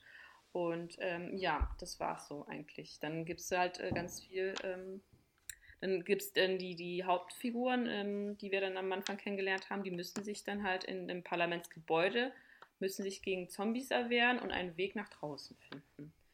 Und das Ganze ist halt, ähm, klingt vielleicht jetzt ein bisschen logisch, ist im Grunde genommen ist es vielleicht so, aber die Umsetzung ist sehr, sehr, ist doch sehr schwierig, weil alles so schnell passiert, wirklich. Und, ähm, so, und so viele Effekte eingebaut werden, dass du teilweise eigentlich das Gefühl hast, dass du dir ein überlanges YouTube-Video anschaust. Ähm, ja, weil ähm, dann, dann ist der Film auch noch auf Taiwanesisch. Äh, nee, was sprechen die in Taiwan? Ähm, was für ein Mandarin Chinesisch? ist der Mandarin? Okay. Also ich, Mhm. sie sprechen Mandarin. Ähm, und dann muss dann auch, auch ähm, und die, äh, extrem schnell, dann sind auch die Untertitel so wirklich, ähm, die werden auch ganz kurz eingeblendet. Ähm, teilweise brauchst du die dann auch irgendwann nicht. Und ähm, es, aber es passiert halt so viel. Ist wirklich, das, die, jede Szene ist so vollgestopft, nicht nur mit Charakteren, sondern auch mit, mit irgendwelchen Effekten, die dann eingebaut werden, die total, die dann am Anfang vielleicht lustig sind, ähm, aber sind äh, und erheitern, aber wenn du dir halt ein dreiminütiges YouTube-Video anschaust, dann ist es noch okay, aber wenn du dir einen Film anschaust, der irgendwie knapp zwei Stunden geht, ist es irgendwann ermüdend. Und ähm, das ist einfach, dass du dann wirklich audiovisuell wirst du einfach überfordert, weil alles laut ist und bunt und grell und es, ähm, es wird immer mehr und mehr und ähm, ja, ja. Dabei Schade, weil also vom, vom Trailer her sah es halt aus einfach wie so eine abgedrehte asiatische Zombie-Komödie. Ne? Ja, und ähm, eigentlich das, was. Und der Trailer ist eigentlich so die bessere Version von dem Film, würde ich sagen. Wenn man den Trailer anschaut, dann erfährt man eigentlich auch alles. Und das reicht auch. Ähm, die haben auch ein paar gute Gags, das gebe ich ihm schon. Und ähm, auch die Figuren, ähm, also sie, die Hauptfigur, ich weiß gar nicht mehr, wie sie heißt, die Namen, die, die konnte ich mir auch gar nicht mehr merken. Ähm, sie und ihr Love Interest, ähm, die, die, machen das auch, machen einen guten Job. Ähm, er vor allem, er ist sehr sympathisch. Ähm, und er hat dann auch eine Special-Fähigkeit, das ist, das ist, dann wird dann auch, ähm, kann ich vielleicht jetzt sehen, er hat, äh, er leidet unter chronischen Nasenbluten und irgendwann ähm, stellt sich dann heraus, dass sein, aber sein, durch diese Krankheit ist sein Blut halt ähm, so unattraktiv für Zombies, äh, dass diese ihn gar nicht angreifen möchten. Oder wenn sie an, ihn angreifen, dann, ähm, dann äh, werden sie dann sozusagen durch sein Blut vergiftet. Ja. Und das nutzen die dann irgendwann aus. ja, also die, die Überlebenden, die es dann gibt. Und ähm, ja, an sich die Figuren sind auch sehr herzlich, so die, weil irgendwann bildet sich so eine Kerngruppe und ähm, das ähm, ja, sind ja sehr herzlich und sympathisch, aber drumherum passiert einfach so viel und es kommt noch so viel hinzu und ähm, ja, irgendwann ähm, kannst du gar nicht mehr so viel aufnehmen, wie der Film dir dann vermitteln mag. Ja. Also wie gesagt, und es spielt sich die ganze Zeit in diesem Parlamentsgebäude ab und äh, ich, ich bin mir jetzt auch nicht so mit der Politik in Taiwan bewandert, deshalb weiß ich nicht genau, wie es da so aussieht, ob das vielleicht irgendwie ein Seitenhieb dann ähm, da irgendwie auf irgendwas sein sollte. Es könnte auch sein, könnte ich mir auch vorstellen, aber ja. Ich denke so ein bisschen schon. Das sind doch schon äh, so diese Parlamente, wo sie sich da noch immer irgendwie halb prügeln, oder? Ja, ja, ja. So das wird im Kopf, Film ne? auch so gezeigt. Also das- im Film ist es auch wirklich so, dass dann die, die prügeln sich dann auch wirklich und irgendwann ähm, sind dann aber überall Zombies und das fällt deshalb auch nicht auf, dass sie sich halt dann angreifen, weil das anscheinend schon zum Alltag gehört. Okay. Ja. Ähm, ja. Hm. Aber Ähm, insgesamt keine, keine, leider kein überraschendes Juwel, was sich da aufgetan hat, Mhm. sondern eher so ein Nein. Exot. Ja, ja, doch. Leider. Also ich, ich könnte ähm, es ist jetzt, es war auch keine verschwendete Zeit, das nicht. Also nicht so wie Inheritance, der wirklich, ähm, wirklich schlecht war. Also, ähm, aber bei Get the Hell Out, das hat schon Spaß gemacht, hatte seine Momente und auch die Figuren, aber es war einfach zu viel des Guten. Es ist so halt wie, ich würde ihn jetzt nicht direkt mit Sucker Punch vergleichen, aber, ähm, aber hat, der Regisseur wollte einfach anscheinend so viel reinbringen, ähm, dass es einfach irgendwann zu viel des Guten ist. Ja, das ist so, ja. wie du, wenn du so eine Pizza hast und irgendwie, dann, dann muss da noch, weiß ich, da muss da Käse drauf und dann muss da noch, weiß nicht, Salami und Zwiebeln und dann aber auch noch Gummibärchen und, äh, und, und Nüsse. Ich bin großer Fan der Pizza Margarita. Also, ja, ich, ich Ja. verstehe genau, was du Ja, meinst. aber wenn du dann die Pizza Margarita hast und dann, dann schmeißt du dann noch Gummibärchen drauf und wie gesagt, und dann nochmal Oliven und äh, im, im Ganzen ist es dann, ähm, ja, hast du dann, danach hast du dann doch Bauchschmerzen. Ja, manchmal ist weniger mehr. Hm. Ja, leider. Ja. Weil, ja. Manchmal hat es auch, teilweise in Szenen haben auch so gewirkt, als ob das, ähm, das äh, weiß nicht, das ist so wie, auch so wie so japanische Spielshows sind teilweise auch so aufgebaut oder aber auch so, oder auch, ähm, oder teilweise auch wie so Werbung, das wo dann einfach wirklich dann hier, ja, ja, nee, also ich, das ist ein ganz komischer Mix, also, ja, ja leider, ähm, leider nicht doch, ähm, nicht das, was man erhofft hat. Aber wir hatten schon Spaß, aber ja. War dann doch zu viel des Guten. Vor allem für so einen Nachmittag. Ja, stimmt, der lief 1445, ja. Ja. Ich hätte auch, der hat sich auch angefühlt mehr wie so ein Abschlussfilm, ne? Also mehr wie Psycho Gorman, sowas, was man abends guckt. Ja. Ja, ja, also wenn ich den abends gesehen hätte und, weiß nicht, vielleicht noch ein Bier dazu getrunken hätte, dann wäre es schon, dann fände ich ihn wahrscheinlich dann viel besser. Ja. Okay, naja, dann können sich die Leute den vielleicht doch noch mal irgendwie bei einem Bierchen abends geben, ne? Ja, doch, das schon. Ja, weil das ist einfach, ich glaube, es ist einfach wirklich alles so ein bisschen zu, es ist gefühlt alles ein bisschen verrückt, aber irgendwie verfolgt das alles aber auch ein, ein Plan, also es, es ist aber auch nicht so ganz so ko unkoordiniert, wie es rüberkommt, wie das Ganze so dann so doch rüberkommt. Und in seinen besten Momenten erinnert er einen schon an, oh, wie soll ich sagen? Ich glaube, in seinen besten Momenten erinnert einen schon an Edgar Wright. Ja. Okay, Helena, warte mal ganz kurz. Ich muss so dringend auf Klo. Ich hüpfe Ja. ganze Zeit auf, auf meinem Stuhl auf und ab. Ich bin Ist gleich in- wieder in da. Ordnung. Kleinen Moment. Ja. Und ähm, ach so, das, äh, das, ich glaube, das Beste, ähm, was der Film mitgebracht hat, war unter anderem auch die, ähm, der, der, der erste Satz, der eingeblendet worden ist, äh, in dem er quasi, in dem es hieß, A bad movie can take away 90 minutes, but a bad government can take away four years. Und ähm, das beschreibt den Film eigentlich sehr gut. Und alles, was der Film uns erzählen möchte. Ja. Ja. Soll ich, ähm, ja. Habe ich schon erwähnt, dass es in besten Momenten wirklich wie ein Edgar Wright-Film wirkt und es gibt.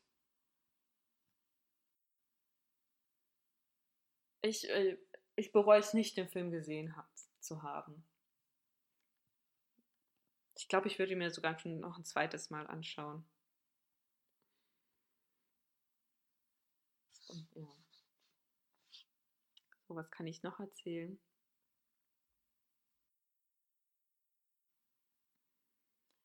Hm. So, Die, ähm, hm. der, ähm, der Hauptdarsteller, der, ähm, also es gibt die, äh, die Dame, die halt ähm, sehr vehement ist und sehr eine, eine starke Frauenfigur ist eigentlich wirklich und die halt im Parlament halt auch einen Sitz haben möchte und ihr ähm, ihr Referendum durchbringen möchte, äh, will, aber dann halt, weil sie auch halt so eine starke Frau ist, dass sie dann deshalb dann irgendwie auch rausgekickt wird und dann aber, aber ein Mann dafür reinkommt, der sich ein bisschen, der sich aber eher so manipulieren kann, weil er, vorher ist er eigentlich nur der, ähm, der sitzt vorne an der Rezeption und ist dort ähm, der Security Man und er wird dann halt zufällig dann gewählt und ähm, soll dann ihren Platz annehmen und wird aber von mehreren Parteien halt dann so ein bisschen beeinflusst. Aber eigentlich hat er das Herz am rechten Fleck. Und ähm, der ist, das, das ist halt der mit dem, mit dem chronischen Nasenbluten, der sehr, sehr charmant ist. Ja. Dann gibt es noch den Vater von, ähm, von der Protagonistin, der dort. Warte, ganz kurz. Ja. Hast du gerade einfach, hast du gerade komplett weitererzählt, während ich weg war? Ja, ich habe es versucht. ich hätte eigentlich gedacht, ich schneide den Kram einfach Ach so. raus. Und, das, aber, okay. Hey, super. Ich, ich kam nur gerade zurück. Ich so, hm, okay. Es ist irgendjemand in den Chat dazugekommen und redet mit der Helena wieder über den Film. Und Weil ich, ich war jetzt noch bei Edgar Wright, aber sorry, sorry, erzähl, erzähl deinen Punkt erstmal zu Ende. Nein, ja, da, ich hatte noch die Figuren ein bisschen vorgestellt. Dann den Vater der Protagonistin, der dort Hausmeister ist. Äh, und ähm, dann gibt es noch die Dame in der Personalabteilung, die, ähm, die ähm, gerade erfahren hat, dass sie Krebs hat und eigentlich nur noch wenige mhm. Monate sogar, glaube ich, zu leben hat und aber nicht aufhören kann zu rauchen und ja, und da entwickelt sich auch eine kleine Liebesgeschichte zwischen denen, die eigentlich auch sehr realistisch ist, muss ich sagen. Doch es ist halt einfach nur äh, die, die, die Verpackung, die, also wirklich das Drumherum, was der Film, ähm, was der Film halt rüberbringt, ist leider alles zu laut, zu, zu bunt, zu, zu viel des Guten, wie schon erwähnt, ja. Ist doch, also, aber ist irgendwie total schade, weil eigentlich, normalerweise würde ich ja denken, ähm, dass also diese laute, bunte Verpackung, die ich im, im Trailer zumindest ja auch gesehen habe, dass, dass die halt nur dadurch bereichert wird, wenn darunter tatsächlich auch noch eine, ähm, eine wirklich funktionierende Story und echte Charaktere sind. Ähm, schade, dass sich das tatsächlich da dann anscheinend im Weg stand. Leider, leider schon, weil es, ja, an sich schon, aber ich, es funktioniert halt nicht auf wirklich die Länge des Films und hm. ja leider nicht. Und trotzdem, äh, du als äh, vermeintlich größter Edgar Wright-Fan sagst, in den besten Momenten erinnert es tatsächlich an ihn, ja? Ja, das, das, das, ja, doch. Also ich möchte jetzt auch nicht zu viel verraten, aber es gibt schon ein paar Sequenzen, die, also ich glaube schon, ich könnte mir vorstellen, dass der Regisseur schon ein Fan von Edgar Wright und wenn er Fan von Edgar Wright ist, dann ist er wahrscheinlich auch Fan von Quentin Tarantino und äh, das, das merkt man dann. Und ich hätte fast gesagt, du sagst jetzt so, und wenn er Fan von Edgar Wright ist, dann ist er auch ein guter Mensch. Ist, er ist auch ein guter äh, natürlich. Es ist, ich bin, ich, ich finde den Film jetzt auch nicht, ich weiß nicht, wie ich es beschreiben soll. Es ist halt, er funktioniert nicht komplett, aber es ist halt auch nicht so, dass ich sagen würde, dass es ein komplett schlechter Film ist. Ja. Ich, ich hatte ihn vorhin, als auch kurz weg war, hatte ich nochmal erwähnt, dass er ähm, Ganz am Anfang wird noch eingeblendet, wird ein Satz eingeblendet, der eigentlich für den Film sehr gut beschreibt. Und zwar, a bad movie can take away 90 minutes of your life, but a bad government can take away four years. Und ähm, ja. Das ist, so, so, das als Statement, die Dan sehr freuen würde, oder? Mhm. Ja. ja. Krass. Also haben sie tatsächlich auch ein bisschen eine politische Agenda damit noch. Ja, noch ja. verarbeitet. Haben sie, haben sie. Ich, ich kann mich jetzt leider nicht so mm, gut dran erinnern. Wie gesagt, weil es einfach so viel war, was man aufnehmen musste, aber ja. Aber ist dann vielleicht einfach was, wo der Regisseur noch, also er ist jetzt ein bisschen ähm, anmaßend, das so zu sagen, aber wo der Regisseur vielleicht noch ein bisschen dazulernen muss, bevor er es schafft, irgendwie eine, eine politische Botschaft, krass tiefgründige Charaktere und Charakterbeziehungen und eine abgedrehte Comedy, die drei unter einen Hut zu bringen und auch noch alle drei parallel funktionieren zu lassen. Das ist halt schon eine hohe Kunst. Mhm. Und ähm, da, da verstehe ich dann auch, wo die. Ja, da verstehst du auch. Ich würde sagen, da, da, da, würde ich dann für mich auch, auch wenn das vielleicht gar nicht ist das, was du meinst, aber auch so die Edgar Wright-Parallele sehen, der für mich ein Meister darin ist, wenn man sich gerade ähm, Shaun of the Dead und die Cornetto-Trilogie anschaut, das zu schaffen, eine Comedy zu machen, jetzt am Beispiel von Shaun of the Dead, also echte Horrorszenen, echt gute Comedy und eine echt gute Hommage an das Genre und, äh, und die drei Dinge mehr oder weniger parallel funktionierend in einen Film zu packen, das ist halt schon was, das gelingt selten. Und das ist auch was, was ja, woran für mich Hollywood regelmäßig dran scheitert und warum gerade diese ähm, frühen Edgar Wright-Filme halt einfach so unglaublich gut waren, weil der es geschafft hat, die Genres in einem Film parallel und miteinander existieren zu lassen und alle Elemente funktionieren für sich. Ja, und da ist dann der Regisseur, ich weiß leider nicht, wie er heißt, ähm, da ist er eigentlich auf dem guten Wege, muss ich schon sagen. Ähm, nur wenn es halt so einen faden Beigeschmack hat halt dieser, dieser YouTube-Video-Flair, den, den der Film auch ein bisschen verströmt, muss ich dann. Weil wenn, wenn dann zum Beispiel so um, auch so Lautmalereien dann eingeblendet werden und dann wirklich so, so teilweise so Comic, so aller, so wie, wie damals diese Batman. Scott Pilgrim. Ja, nein, das war besser. Das war besser. Nein, das ist halt so auf dem Niveau vielleicht so ein bisschen wie damals diese Batman-Serie, wo dann die, die Action. Die Adam West-Serie. Genau, wo die Action-Szenen halt mit diesen, mit diesen ähm, Pow. Genau, unterlegt, äh, ja, genau, mit diesen, diesen mhm. Einspielern unterlegt worden sind. Und das macht dieser, dieser Film leider dann auch. Und leider auch, auch zu oft. Ja. Aber sonst. Ähm, Gut. Ähm, ja, auf, auf, ja. Das ist ein Fantasy-Filmfest-Film. Film. Ja. Offensichtlich. ja, also ich fand echt, also ich hoffe, für euch war alle irgendwie was dabei. Also jetzt für mich, die vier Filme, die ich gesehen habe, waren für mich alle vier Highlights. Ähm, Sputnik, Relic, Fanny Eye Delivered, äh, Fanny Light Delivered und ähm, Psycho Gorman. Aber ja, die anderen weiß ich jetzt nicht. Bring Me Home, jetzt nicht so der Partykracher, Amulet und Archive und Inheritance eher schwach, Get the Hell Out vielleicht ein bisschen speziell, aber vielleicht noch die eine oder andere Halloween-Empfehlung für euch dabei. Und ansonsten, Helena, was hattest du noch empfohlen? Äh, Hexen, Hexen und Hokus Pokus? Ach so, ja, ja, ach so, ja, man, ich wollte Hokus Pokus schauen, weil ich den letztes Jahr nicht gesehen habe und eigentlich hm, eigentlich jedes Jahr guckst. Fast jedes Jahr schaue. Deshalb dachte ich mir, dass ich dieses Jahr wieder schaue und Hexen, Hexen, ja.